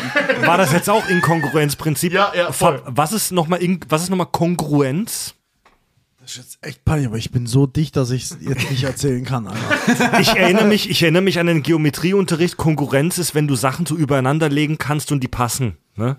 Wenn du sie mir. Nee, nee, ich sag's es nicht. Ich, bin, ich bin so dicht, dass jedes Wort, das ich jetzt sage, falsch ist und ich mich einfach nur Ah, blamier. lass es einfach raus. Komm, Also lass In es einfach raus. Inkongruenz heißt im Prinzip, das passt nicht Nein, zueinander. Inkon ja, ach, leck mich am Arsch. es, es, gibt, es gibt Konkurrenz, Inkongruenz gibt's, äh, gibt's nicht. Achso, das gibt's mathematisch gar nicht. Nicht, okay. dass ich wüsste, nee. okay, das wurde. Konkurrenz gibt's ja. Okay. Und wa was bedeutet in der Mathematik Das, Konkurrenz? das mach ich jetzt nicht, Alter. Doch, mach mal. Ich sag schon immer, dein Teilgebiet ist Charlatanerie. Leute, es ist mittlerweile, auch wenn es echt traurig ist, es ist mittlerweile fast 20 Jahre her, dass ich mein Abi gemacht habe und fast 10 Jahre her, dass ich mein Studium ab, äh, abgebrochen hätte. Ich fand's Ja. abgeschafft habe. Ich weiß nicht, ich bin- Ich Ja, weiß, du- du, du, du bist ja auch ein kündigst mich bisschen- oft gern als Mathematiker, Ja, ja. aber ich bin kein Mathematiker. Du bist ja auch mittlerweile raus, weil du arbeitest bei einer Firma, die Tarotkarten Alter. verkauft. Ver ja, ich, ja, exakt. So Aber da, da, das, was du gerade gemacht hast, fast, hätte fast der Definition von äh, Tobi entsprochen. Nee, hat wenn, du- es. wenn du jetzt abgebrochen gesagt hättest, wäre genau das eingetroffen, von wegen, äh, du hättest was gesagt, was niemand erwartet hätte. Jeder hätte das Wort abgeschlossen erwartet. Okay, pass auf. Auch passend zu dem, was wir hier gerade machen, ist die nächste Theorie, nämlich die sogenannte Superioritätstheorie. Das heißt, äh, ähm, grob gesagt, die Auf- oder Abstufung des Status des jeweiligen Opfers des Witzes. Klingt wahnsinnig kompliziert, ich erkläre gleich, was ich meine. Schönes Beispiel war, wir lachen uns gerade alle über Farb kaputt, weil er ein besoffenes Stück Scheiße ist. Und wir noch halbwegs bei Verstand. Das heißt, die Idee dahinter ist, das, ich sag mal, bekannteste Beispiel ist Schadenfreude. Irgendein Vollidiot legt sich brutal aufs Maul, weil er denkt, aus dem Fenster in den Pool springen zu können und landet mit seinen Eiern um einer. Willkommen So, bei ne? Jackass. Genau, willkommen bei Jackass, genau. Das Superioritätsprinzip. Das heißt, du lachst einfach darüber, dass du von oben nach unten lachen kannst. Ja. Thomas Hobbes, ne? Prekariatsfernsehen. Äh, äh, ja, das ist zum Beispiel auch eine Form davon. Ähm, Thomas Hobbes meinte mal, äh, Menschen lachen über die Schwächen anderer. Die Lust des Gelächters ist nichts als ein plötzlicher Ruhm aufgrund einer unerwarteten Überhöhung unserer selbst. Okay, du siehst, du siehst, irgendein Hammel legt sich gerade voll aufs Maul und du lachst einfach darüber. Genau. Und das haben wir bei der nackten Kanone natürlich andauernd. Ich meine, die, die Autofahrszene, die du so feierst, äh, mit, dem, mit dem, mit dem, mit dem Airbag. dem Airbag? Genau das. Genau Genau, das. das. Wie kann der so blöd sein? Ja, pass auf, das ist ja auf der einen Seite, behaupte ich jetzt, Inkongruenzprinzip, weil du erwartest nicht, dass der Airbag das, Ja, ja, Auto, ja, das ja. Auto wieder startet und du lachst auch über Frank Drabin, der so saudumm ist, dass er nicht checkt, dass das sein eigenes Auto ist. Genau. Es gibt zu der Szene aber auch die Fantheorie, dass er genau weiß, dass es sein Wagen ist, aber das macht, damit die anderen drumherum das nicht merken. Das sieht man in dem Moment, wo er kurz zögert, bevor er die Leute anspricht. Ne? Nee, er nee, nee, auch erst- bevor er reingeht, wenn, wo die Szene mein- sich das Ende macht, ich, ja. hebt er kurz die Augenbrauen und geht dann. Ja. Also du siehst ihm an, dass er eigentlich genau weiß, was passiert. Das Superioritätsprinzip, also du lachst, du trittst nach unten und das ist witzig. also, du trittst nicht, also das möchte ich jetzt äh, äh, ganz deutlich machen, du trittst nicht, weil du über jemandem stehst, wie es zum Beispiel beim, beim Asi-TV ist, weil du eh schon über jemanden stehst, lachst du nicht zwingend äh, über die, die unter dir sind, sondern es kann auch sein, dass die, die über dir sind, wie zum Beispiel, darauf komme ich jetzt, äh, äh, was den Film angeht, die Queen steht ja erstmal über dir in so ziemlich allem. Ja? Aber da sie Super Curveball. Ja, ja, genau. Aber da sie so dämlich von Frank Drabin über diesen Tisch geschleift wird und dann es dieses Foto von ihr und Frank Drabin gibt, wo sie die Beine so um ihn schlägt, weil er so dumm auf sie gesprungen ist, lachen wir auch über die Queen. Weil in dieser Situation ist unser Status höher als ihrer. Okay. Also es hat Aber nichts kann- was mit dem reellen Status Kann es sich nicht auch um sowas ähm, drehen, wie zum Beispiel, dass du etwas weißt, was die Person, über die du lachst, nicht weiß? Exakt, genau. Äh, ein schönes Beispiel ist auch, was, was äh, äh, zum Beispiel so reale Stati angeht und, und äh, äh, fiktionale Stati. Also Pontius Pilatus zum Beispiel, der damalige römische Präfekt, oder, glaub ich, bin mir gerade nicht ganz sicher. Auf jeden Fall Herrscher von irgendwas, der, der Typ, der Jesus hat hinrichten lassen. Äh, äh, der ist natürlich rein statustechnisch, wenn ich zur selben Zeit gelebt wäre, meine jetzigen Situation, mir weit über. Der Typ ist praktisch ein Adliger. Ja? Ähm, aber bei, bei äh, Das Leben des Brian bepissen wir uns vor Lachen, obwohl wir wissen, das ist der gefährlichste Mann vor Ort. Bepissen wir uns vor Lachen, weil er nicht richtig reden kann. Ne, mit diesem Wirf den Pushen auf den Boden. Und ich bepiss mich vor Lachen, obwohl ich weiß, der ist nicht nur mir überstellt, sondern auch allen anderen in diesem Film. Aber weil er halt ein Dödel ist, in dem Moment lache ich über den. So, das ist, das ist äh, die Idee dahinter. Charlie Chaplin, wo er Hitler verarscht zum Beispiel. Ne? Ja, genau, ja, genau, genau, genau. Der große Diktator, ja. Ähm, äh, zudem, das ist so eine Ergänzung zu dem, was ich damals erzählt habe auch, äh, ähm, jeder Witz hat ein Opfer. Immer. Jeder Witz hat Ja. ein Opfer. Es geht immer gegen irgendwen. Und es gibt. Es geht auf Kosten von jemandem. Ja. Ja, das, Ja. das meine ich, Ja, ja, das ja, meine ich, ja. Nicht gegen jemanden, es geht auf Kosten von einer, Genau. einer Gruppe, einer Ideologie, jemandem. Scheißegal, gegen irgendwas. Es kann auch gegen Gegenstand oder ein Tier sein. Das ist Na klar. scheißegal. Ähm, Richard, das hat, das hat sich aber gerade so ein bisschen negativ konnotiert angehört. Ich erinnere mich an ein Zitat von Elton, den Praktikanten von Stefan Raab, der sagte, Die Leute lachen über denjenigen, die die Torte ins Gesicht kriegt, nicht denjenigen, der sie wirft. Richtig, genau. Aber das ist ja genau die Idee. Das heißt, es gibt immer ein Opfer bei den Gags.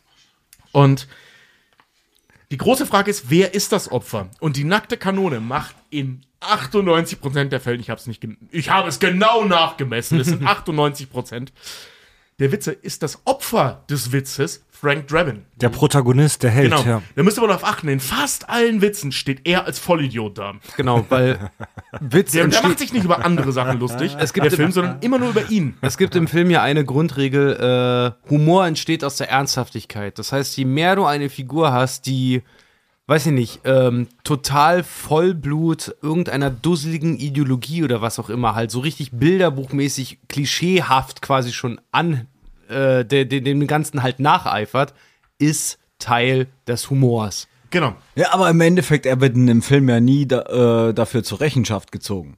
Das ist noch ein größerer Teil des Witzes. Nee, aber auf diesem Prinzip aber von beruhen der alle Familie, auf, auf diesem Prinzip beruhen alle Familie Flodder-Filme. Pass auf, er wird von der Bürgermeisterin Ja, ja in einer Szene mal, aber im Endeffekt in allen Sketches, im die er Großen, macht. und, Im Großen und Ganzen bleiben fast alle Dinge bei die nackte Kanone Ja. konsequenzlos. Was ist auch mal geil ist, Ich- die ich- Ich meine zum Beispiel die Szene, wo er das Gerüst anfährt und sechs Bauarbeiter runterstürzt. Ja, du musst auch, du musst auch so sagen. Aber das Opfer des Witzes ist er, weil er ist der Idiot. Die sind ja, aber er geht rein und tut so, als wäre nichts passiert. Genau, genau, aber wir lachen über ihn. weißt du, nicht aber über die das ist doch viel die da Aber er, er erfährt ja trotzdem keine ähm, Konsequenz. Konsequenz. Genau, Weißt du, aber, was doch aber bescheuert du verstehst, glaube ich, den Begriff Opfer falsch. Es geht darum, äh, ähm, auf wessen Kosten, also deswegen war der Spruch von Richard eigentlich ganz clever, auf wessen Kosten der Gag geht. Und der Gag geht auf Kosten von Frank Ja, gut, Drebin. das stimmt, ja. Weil wir lachen über ihn. Wir lachen nicht über die armen Schweine, die da runterfallen. Natürlich sieht Okay, es witzig aus, wie ah, sie runterfallen, aber wir lachen über die Tatsache, dass er so dumm ist, dass er ein, ba ein Baugerüst fährt. Aus Perspektive des Zuschauers hast du Da, recht. davon spreche ich, davon, nur davon spreche ich. Ganz wichtig,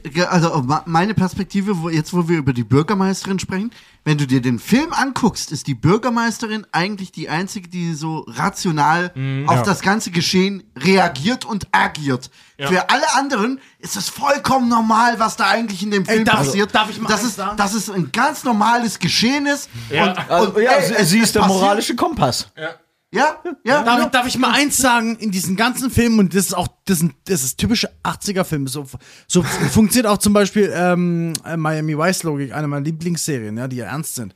Es ist immer so, irgendeiner baut Scheiße von den Officern oder von den Bullen, ne?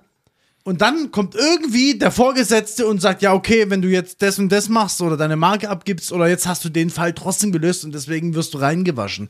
Ja, aber normalerweise musst du erstmal vor Gericht landen. Wir sind immer noch eine scheiß Demokratie, ne? Fabio, Und auch- Fabio, auch- auch Fabio, in- Fabio, Fabio.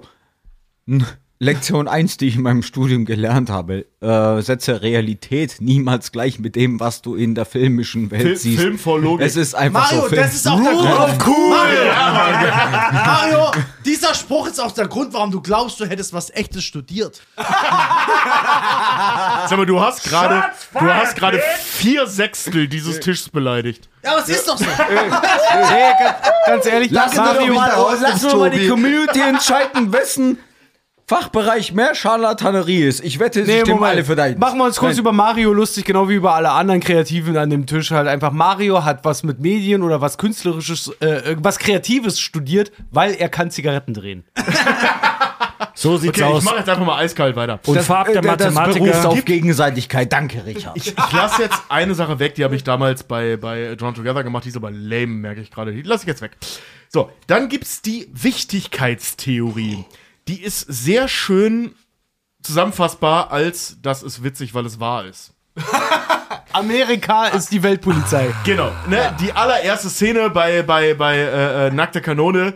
Wir haben diese, ähm, ich sag mal, potenziellen und tatsächlichen Terroristen da sitzen. Amerika kommt als Weltpolizei dahin und verprügelt die angeblich Bösen dieser Welt. Das gesamte Prinzip des Filmes Team America. genau, genau. Es gibt bei Die nackte Kanone 2 die Figur vom George Bush, vom US-Präsidenten, George Bush Senior, der dann so seine Rede übt. Rezension schlecht. Aufschwung gut. Oder was das war. Und da sitzt dann halt der US-amerikanische Zuschauer und auch wir können das nachvollziehen da und sagt, ja, das ist witzig, weil es wahr ist, der Präsident ist ein Dummdödel. It's funny cause it's true, ja. Ja, ja, genau, it's funny because it's true. Dann gibt es die sogenannte Erregung, die, sind- die sind jetzt neu, aber jetzt kommen noch, noch, noch neue Sachen.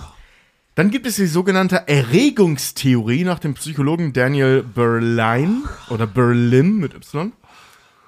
Ähm, der hat festgestellt, das ist ein Gegenpol zu einer anderen Theorie, dass äh, ähm, es tatsächlich messbare neurologische Daten gibt, die feststellen, dass die Erregung im Gehirn während des Aufbau eines Witzes steigt und während der Pointe noch, noch viel höher steigt.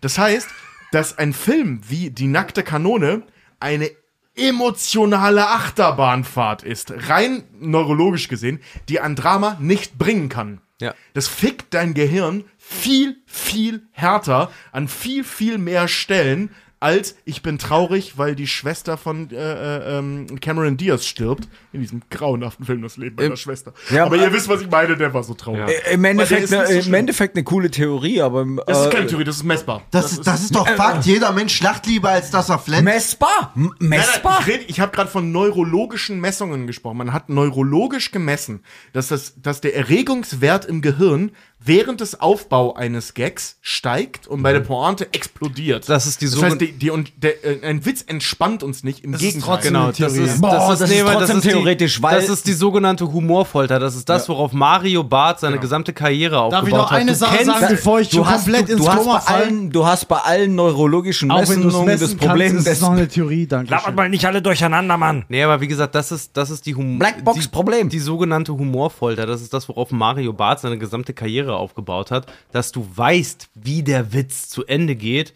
er aber zum Beispiel dich so lange halt in Geiselhaft nimmt, bis er dich erlöst. Und deswegen du. Nee, nee, genau dem widerspricht diese Theorie ja. Okay, Oder das ist- beziehungsweise ah, diese okay. Messungen, dass diese, dass diese, diese Pointe dich nicht erlöst. Im Gegenteil, Ah, okay. weil es messbar ist, dass dein Hirn noch mehr unter Stress gerät, sobald die Pointe kommt. Okay. Das heißt, du hast, du hast ein steigendes Stresslevel, während der Witz erzählt wird und bei der Pointe explodiert dieses Stresslevel. Und wenn du dann einen Film hast, der 85 Minuten roundabout dauert, der erste Teil, das die ganze Zeit macht. Witz aufbauen, Witz, Witz aufbauen, Witz, Witz aufbauen, Witz und die Kameraeinstellung ist zu Ende. Weißt du, das geht ja die ganze Zeit so in diesem Film. Das geht ja, wie Mal- Fred mal ganz teilweise ehrlich- alle vier Sekunden so. Tobi, ich würde äh, wirklich, mich würde es interessieren, ob diese selben Effekte im Hirn nicht auch gemessen werden, wenn du das, äh, wenn du andere Filmgenres hinzuziehst. Was passiert bei, äh, wenn die Leute Horrorfilme sehen? Was passiert, Ja, ja. wenn die Leute Actionfilme sehen? Da Ja, können, ja, da können die gleichen Ausschüttungen geschehen. Ma Mario, Beim- ich habe nicht davon erzählt, bestreitet dass es niemand. nicht Das woanders auch stattfindet. Ich Das bestreitet niemand. Das findet bei Co äh, Comedy statt. Ich habe Das nie gesagt, dass es nicht niemand. woanders auch Hier, ganz im Gegenteil. Wir haben sogar in der Saw-Folge. Wir haben unter anderem in der Saw-Folge keine Kack- und Sach-Folge ohne diverse Referenzen auf alte Folgen. In der Saw-Folge haben wir darüber gesprochen, dass wir und Horrorfilme vermutlich deswegen so lieben, weil die uns äh, die Möglichkeit geben, in einen in einen Angstzustand zu geraten, obwohl wir kognitiv wissen, dass wir nicht in Gefahr sind und uns so Adrenalin Das ist spendieren. doch dasselbe mit der Geisterbahn. Da, Ja, weißt, du genau. genau, Ja, genau, da weißt du genau. genau, dass du keins aufs Maul kriegst, dass dir nichts passiert und trotzdem erschrickst du dich und hast Spaß und lachst dir den Arsch ab, wenn du da rauskommst. Ja. Weißt du? Und ein Gag, der bei dir funktioniert. Wir haben uns vorhin bepisst vor Lachen bei dieser Szene mit dem Airbag. Verfickte Scheiße. Und vor zwei Tagen, als ich die Notizen in meinem Büro im dunklen Zimmer geschrieben habe, habe ich auch gekichert.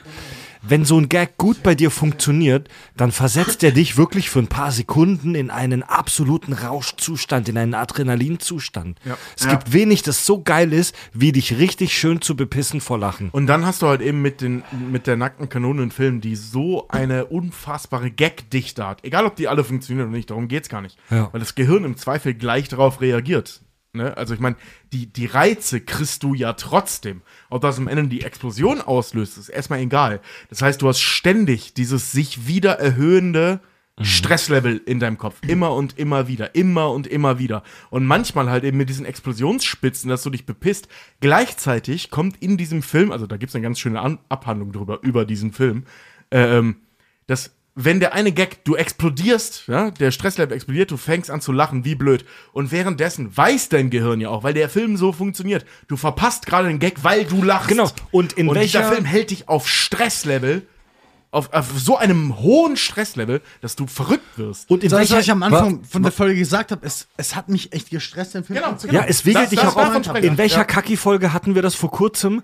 Ähm, es gibt, es ist neurologisch, es ist neurologisch messbar, dass Lachen dich in so eine Art Kaskade reinbringt, genau, ja. dass sich das selbst verstärkt. Also sprich, dass du über Gag A lachst, Oh Gott, das hat- führt dazu, dass du noch stärker über den folgenden Gag B lachst und Ja. das wiegelt dich noch Gute, weiter auf. gute Stand-Up-Comedians spielen damit. ja, genau. Und Das ja, ist das, was, was Robert Egert, äh, der, der Kritiker ja auch meinte. Du lachst über die Witze und am Ende des Films lachst du über dich selber, dass du darüber gelacht hast. Ja. Genau, ja. Was Tobi auch gemeint hat, diese Theorie, wenn ich jetzt auch drüber nachdenke, ist, äh, ist ein interessanter Punkt, weil das war einer meiner Kritikpunkte, die ich während meines Studiums hatte. Vieles, was wir gemacht hatten in unseren Arbeiten, Filmwissenschaft. Filmwissenschaft, äh, in der Medienwissenschaft wird es nicht allzu viel anders sein. Viel war Interpretation von selber. Du hast Fachliteratur, du analysierst, du, du nimmst daraus.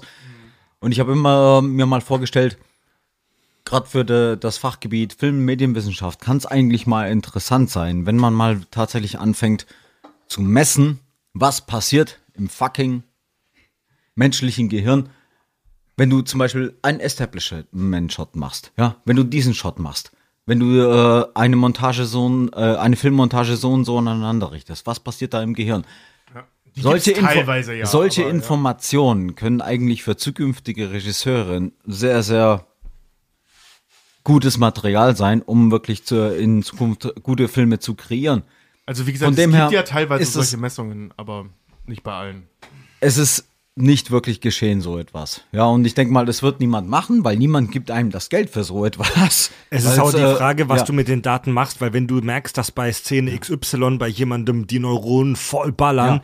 Bringt dir diese Messung im ersten Step, um das zu reproduzieren, wenig, weil du ja nicht wirklich weißt, warum bei dieser Person diese Neuronen Ich muss, so krass ich ballern. muss aber auch als Roma ich muss auch als Romantiker sagen, ich weiß, ihr seid jetzt, jetzt alle die, die super Filmwissenschaftler, aber ich bin Filmromantiker und ich bin auch Musikromantiker. Ich mag auch, ich, ich habe auch mit Musikwissenschaften nichts am Hut. Ich bin da Romantiker. Da geht es mir drum, was kannst du erzeugen, was, was kannst du erzeugen, was in mir irgendwie Ja, ja. ein scheiß Gefühl auslöst. Und ich will es nicht logik, ich will es nicht logisch erklärt bekommen. Weil in der Sekunde, in der das mir logisch, erkl logisch erklärst, ist vorbei. Da habe ich schon keinen Bock mehr. Und bei Musik ist es bei mir ganz, ganz krass. In, sobald ich irgendwie weiß, wie die Leute aussehen, die die Musik machen, wird es bei mir schon echt eng. Ist so. Ich, es muss bei mir immer komplett, es muss, ich, ich will gar nicht wissen, wer es macht. Das liegt aber dann aussehen. daran, dass du ein gewisses Stereotyp im Ja, Hirn hast. ja, exakt, Eben. exakt. Aber das ist bei. Und bei das ist Filmen genau der Punkt, so. warum Ich will Beispiel- nicht wissen. Nein, ich will jetzt Magie- nicht abschweifen. Die Magie, Ja, Leute, ja, also, ja. Wenn, ich, wenn ich mich zum Beispiel zurückerinnere, zum Beispiel ich mit zwölf, ich gehe bei uns in Gerbig in Pforzheim und kaufe mir ein scheiß Playstation 1 Spiel. Absolute Romantik. Ich hatte keine Ahnung, wie Spiele gemacht werden, ich hatte keine Ahnung, wie Filme gemacht werden. Alles war absolute Romantik. Und das Nichtwissen war so geil. Weißt du, was ich meine? Das Nichtwissen hat alles so geil gemacht. Und je mehr ich darüber weiß, desto beschissener wird's. Lasst Hey, uns das- mal das bitte ist- nicht, äh, ver- lasst uns mal bitte nicht verlieren in Mutmaßungen über Nee, ich, wo- Medienneurologie. ich wollte gerade eben, äh, ich wollte gerade eben mal nur sagen, Neurologie Eine habe ich ist noch, ja, um das Ganze Warte, noch komplizierter zu machen. Tobi, ich will, ich wollte nur sagen, Neurologie ist ja ein schwieriges Thema wegen dem Blackbox-Problem, das man im Gehirn hat. Du kannst nur messen, du kannst nichts wirklich ähm, sichtbar voraussagen nicht oder so. sehen. Genau, du kannst es nicht sehen. du Und kannst ähm, nur das messen, was hinten rauskommt.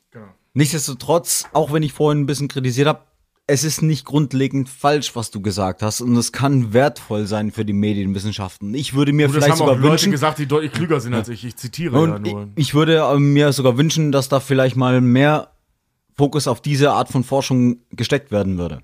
Wieso? Das würde ich auch gerne wissen.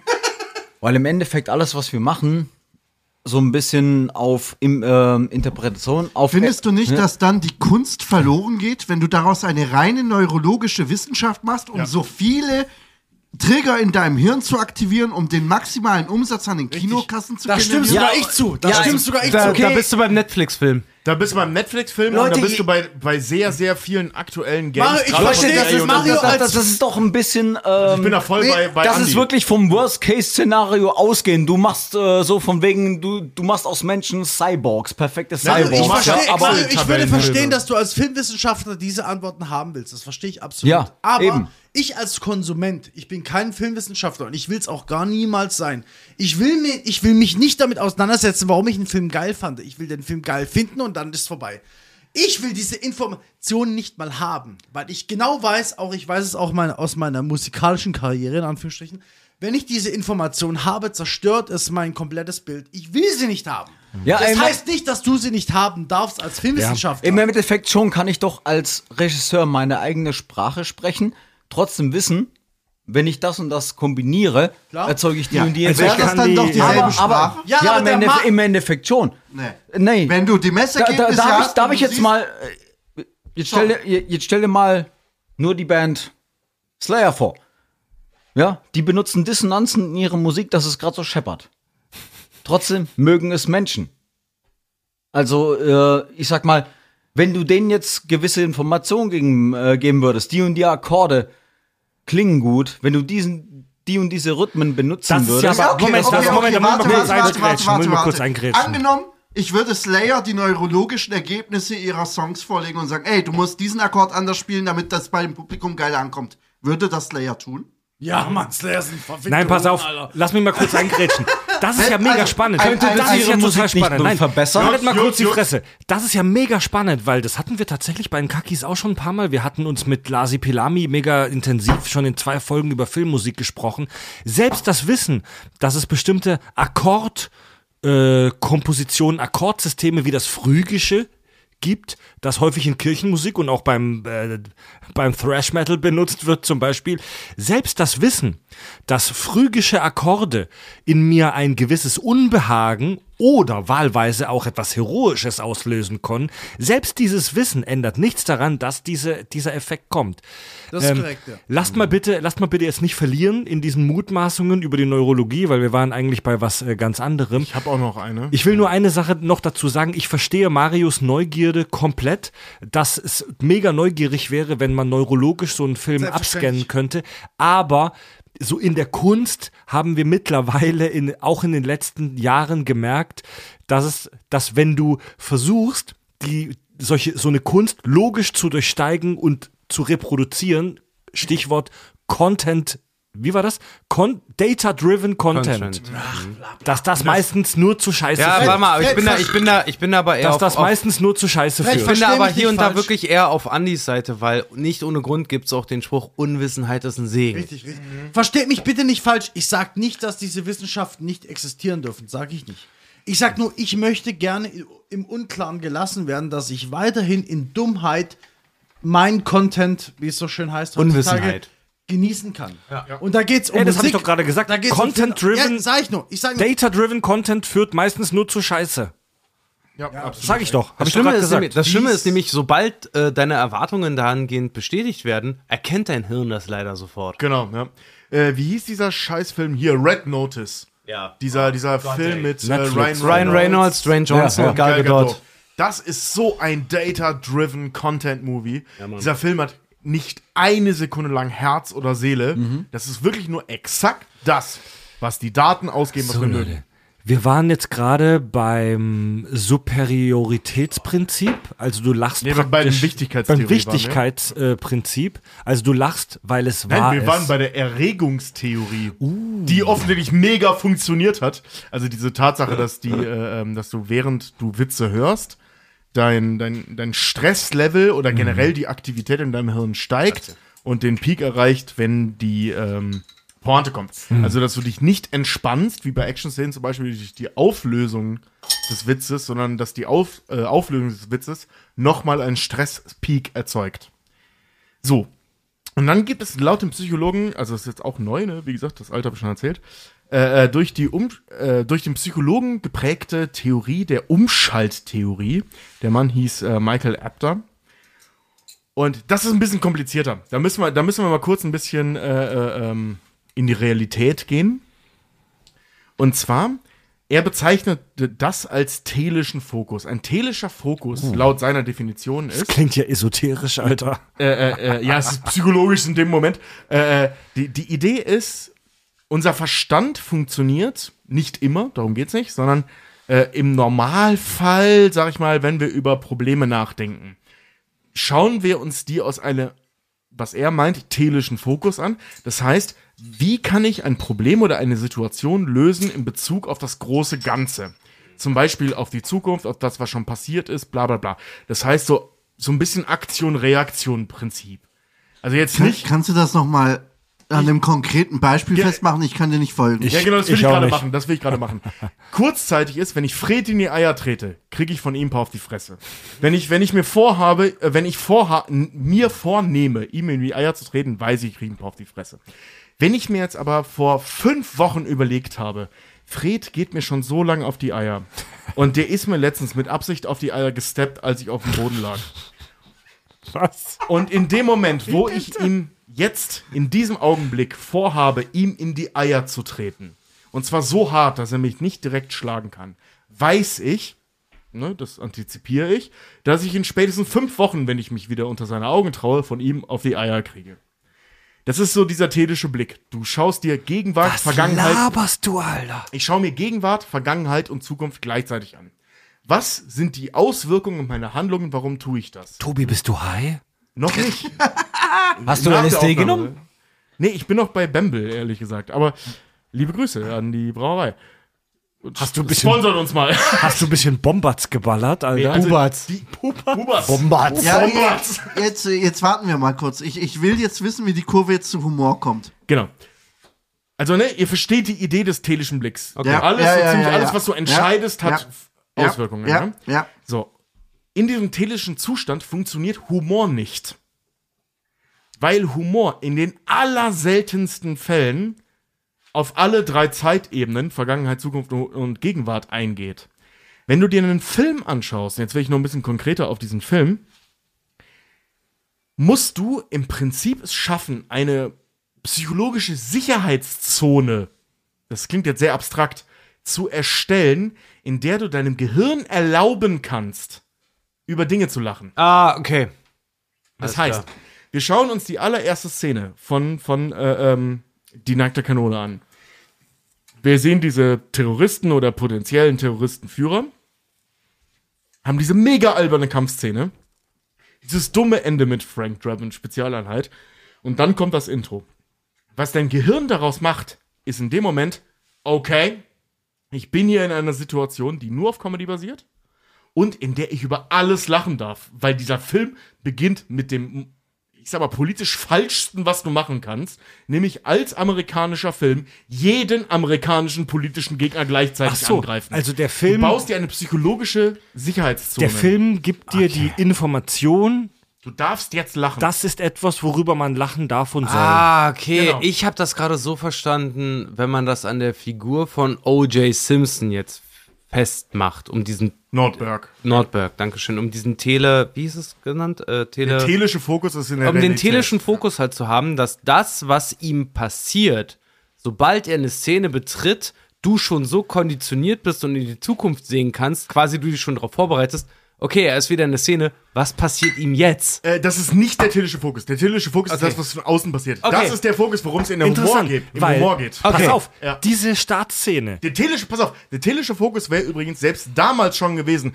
Ah, okay, da ist ein afroamerikanischer Mensch, ein schwarzer Mensch im Bild, also wird ihm Scheiße passieren. Das ist ein telischer Fokus. Ah, okay. Fokussiert auf Humor ist, der Typ ist im Bild, also kriegt er auf die Fresse. Ja, genau. Okay, alles Du klar. Ja, dann stimmt das ja sogar. diese Startszene, die ganzen realpolitischen Bösewichte kriegen voll aufs Maul von Frank Drabin. Du könntest die gleiche Szene mit demselben Inhalt nochmal drehen. Also sprich, Gaddafi, Gorbatschow und Co. kriegen aufs Maul von einem Spezialpolizisten. Aber du könntest das so drehen, dass es wirkt wie ein beinhartes Drama. Ja. Wie was voll Ernstes, Mhm. wo kein Mensch lacht, sondern wo du eher sogar ein bisschen Unbehagen spürst. Was James Bond für gewöhnlich macht, obwohl die Szenen wa wahnsinnig nah beieinander sind. Was James Bond tut und was die nackte Kanone tut. Allerdings versetzt dich die nackte Kanone durch ganz viele Stilmittel, optische wie inhaltliche Stilmittel, in den, korrigier mich Tobi, den telischen Fokus, Nee, eben nicht telischer Fokus. Gegen, dass genau. du checkst. E- eben nicht der telische Fokus, sondern der Fokussier, also der, der, der, Genau, weil der in einem- Makrofokus, in einem- wenn du willst, auf das, was passiert. Ganz genau, weil in einem Bond-Film steht halt der, der große, scheinende, strahlende Held im Vordergrund. Hier ist es die Message, die halt äh, rübergebracht wird. Das spielt für diese Theorie auch nicht so groß eine Rolle. Die Idee dahinter, okay, ich habe es nicht ganz deutlich gemacht. Die Idee dahinter, der telische Fokus ist der, den wir in unserem realen Leben auf Entscheidungen beziehungsweise Ideen und so weiter haben, die wir treffen, weil wir Zukunft, Vergangenheit und Gegenwart berücksichtigen müssen, wenn wir Entscheidungen treffen. Das Gegenteil davon, er beschreibt es da als humoristischen Fokus, deswegen, das wäre eher so ein Makrofokus, wenn du so willst, Ach so, ja. äh, äh, ist, dass wir, wenn wir einen Film schauen, und bei ihm ging es halt um Humor, also wenn wir ein humoristisches Werk schauen, muss dieses Werk es schaffen, sonst funktioniert das nicht, uns diese Scheuklappen praktisch aufzusetzen, dass es ab jetzt ist, okay, darüber zu lachen. Ah, okay. Das ist praktisch, weißt du, äh, äh, South Park Witze würde ich in der Öffentlichkeit im Supermarkt nicht erzählen. Wenn ich South Park sehe, bepiss ich mich vor Lachen über die Tatsache, dass Tolkien ja, ja. Black natürlich Bass spielen kann, weil er schwarz ist. Das ist so ein Wisst bisschen ich wie, das ist so ein bisschen wie die Suspension of Disbelief, also der Wille, äh, das Unfassbare Genau, zu akzeptieren. genau, ja. Ich weiß, ich checke, dass ich in einem Fantasy-Szenario bin oder in einem In Sci-Fi-Szenario. dem Fall im humoristischen und deswegen Szenario. bin ich als Zuschauer gewillt, gewisse Dinge einfach zu schlucken. und darüber zu lachen. Also du, wie gesagt, wenn du South Park guckst, bist du absolut cool damit, über Witze zu lachen und Dinge zu feiern, die du in der Realität niemals machen würdest. Und ich finde, da ist auch noch mal der Punkt zu sagen, South Park macht es sich da ja noch mal ein bisschen einfacher vielleicht, weil es ein Zeichentrick ist. Das heißt, du hast Absolut korrekt. von, von Ja. automatisch von, vom Zeichentrick schon mal die Scheuklappen, wie du es vorhin gesagt hast, Genau, ein genau. bisschen weiter geschlossen als bei einem Realfilm. Und die nackte Kanone schafft es halt natürlich sofort, wie du es auch gerade gesagt hast, mit dem Intro sofort zu sagen, okay, klapp deine Klappen zu, du bist jetzt hier gefangen in diesem Film und du kannst die Realität um dich herum komplett das ist- ausblenden. genau, das und ist es aber hat der nichts Zauber- mit der Gegenwart zu tun. Ja. sagen, das ist halt der Zauber von Animation. Animation hat halt sehr viele Freiheiten, weil Ja. offensichtlich ausgedacht, weil das ganze Setting ausgedacht ist, auch Ja. wenn es in der Realität stattfindet. Äh, Sobald es reale Personen sind, von realen Menschen gespielt, kriegt das Ganze ein anderes Geschmäckle. Ja, Genau, und dann brauchst Fall. du nämlich so einen Scheiß, wie das die nackte Kanone hat. Und ich rede nicht mal von der ersten Szene, sondern von diesem Intro. Ja. Das Intro mit Ja. der Sirene. Das Intro holt alle ab. Das holt dich komplett ab. Du weißt sofort, du bist nicht in der Realität. Sag mal, sag mal, Dieser Richard, Film hat hast du- nichts mit Politik zu das, tun. Woher hast denn du das Wort Geschmäckle? Von euch? Ehrlich gesagt von euch, ja? Ja gut, sehr gut. Von wem denn sonst? Von Deine Mutter? Aber dass etwas Deine mit Geschmäckle hat, ist ja mittlerweile tatsächlich so in gesamtdeutschen Sprachgebrauch auch so? rübergegangen. Keine Ja, ja. Ahnung, ich bin doch, scheiß Doch, Badenser, doch. ich weiß es nicht. Dass etwas ein Geschmäckle hat, wird aus meiner Wahrnehmung schon im Hochdeutschen Echt? mittlerweile Ja, dafür nee, benutzt. das ist, Davon das ist, nee, das ist, dass nee, Alter, so ein bisschen ist, fishy ist. nee, das ist deine Bubble, weil einfach, dein- weil einfach dieser Schwachsinn auf alle Ich glaub, normal Fred, ich Denkenden glaub- abfärbt. Ich glaube, Fred, das hast du den zwei Idioten beigebracht. Ja. Deswegen glaubst du, dass Ja, es das Also ich sein. muss ehrlich sagen, mein Vater sagt das auch immer, aber der sagt nicht Geschmäckle, sondern Gut, Geschmack. da wo ich herkomme, sagen wir das nicht. Nee, der sagt halt Geschmack. Ne? Also das hat Ja, schon das ist, komischen das ist Geschmack. Geschmäckle. Geschmack ist kein Geschmäckle. Nee, deswegen sagt er, muss ja immer dazu komisch sagen. Das ist ein komischer Geschmack. Ja, Leute, ähm, die nackte Kanone. Es ist total interessant, dass wir äh, genau Fi- Filme, die genau so sind, irgendwie vermissen. So in den letzten tatsächlich Jahrzehnten. Ja, Das ist interessant.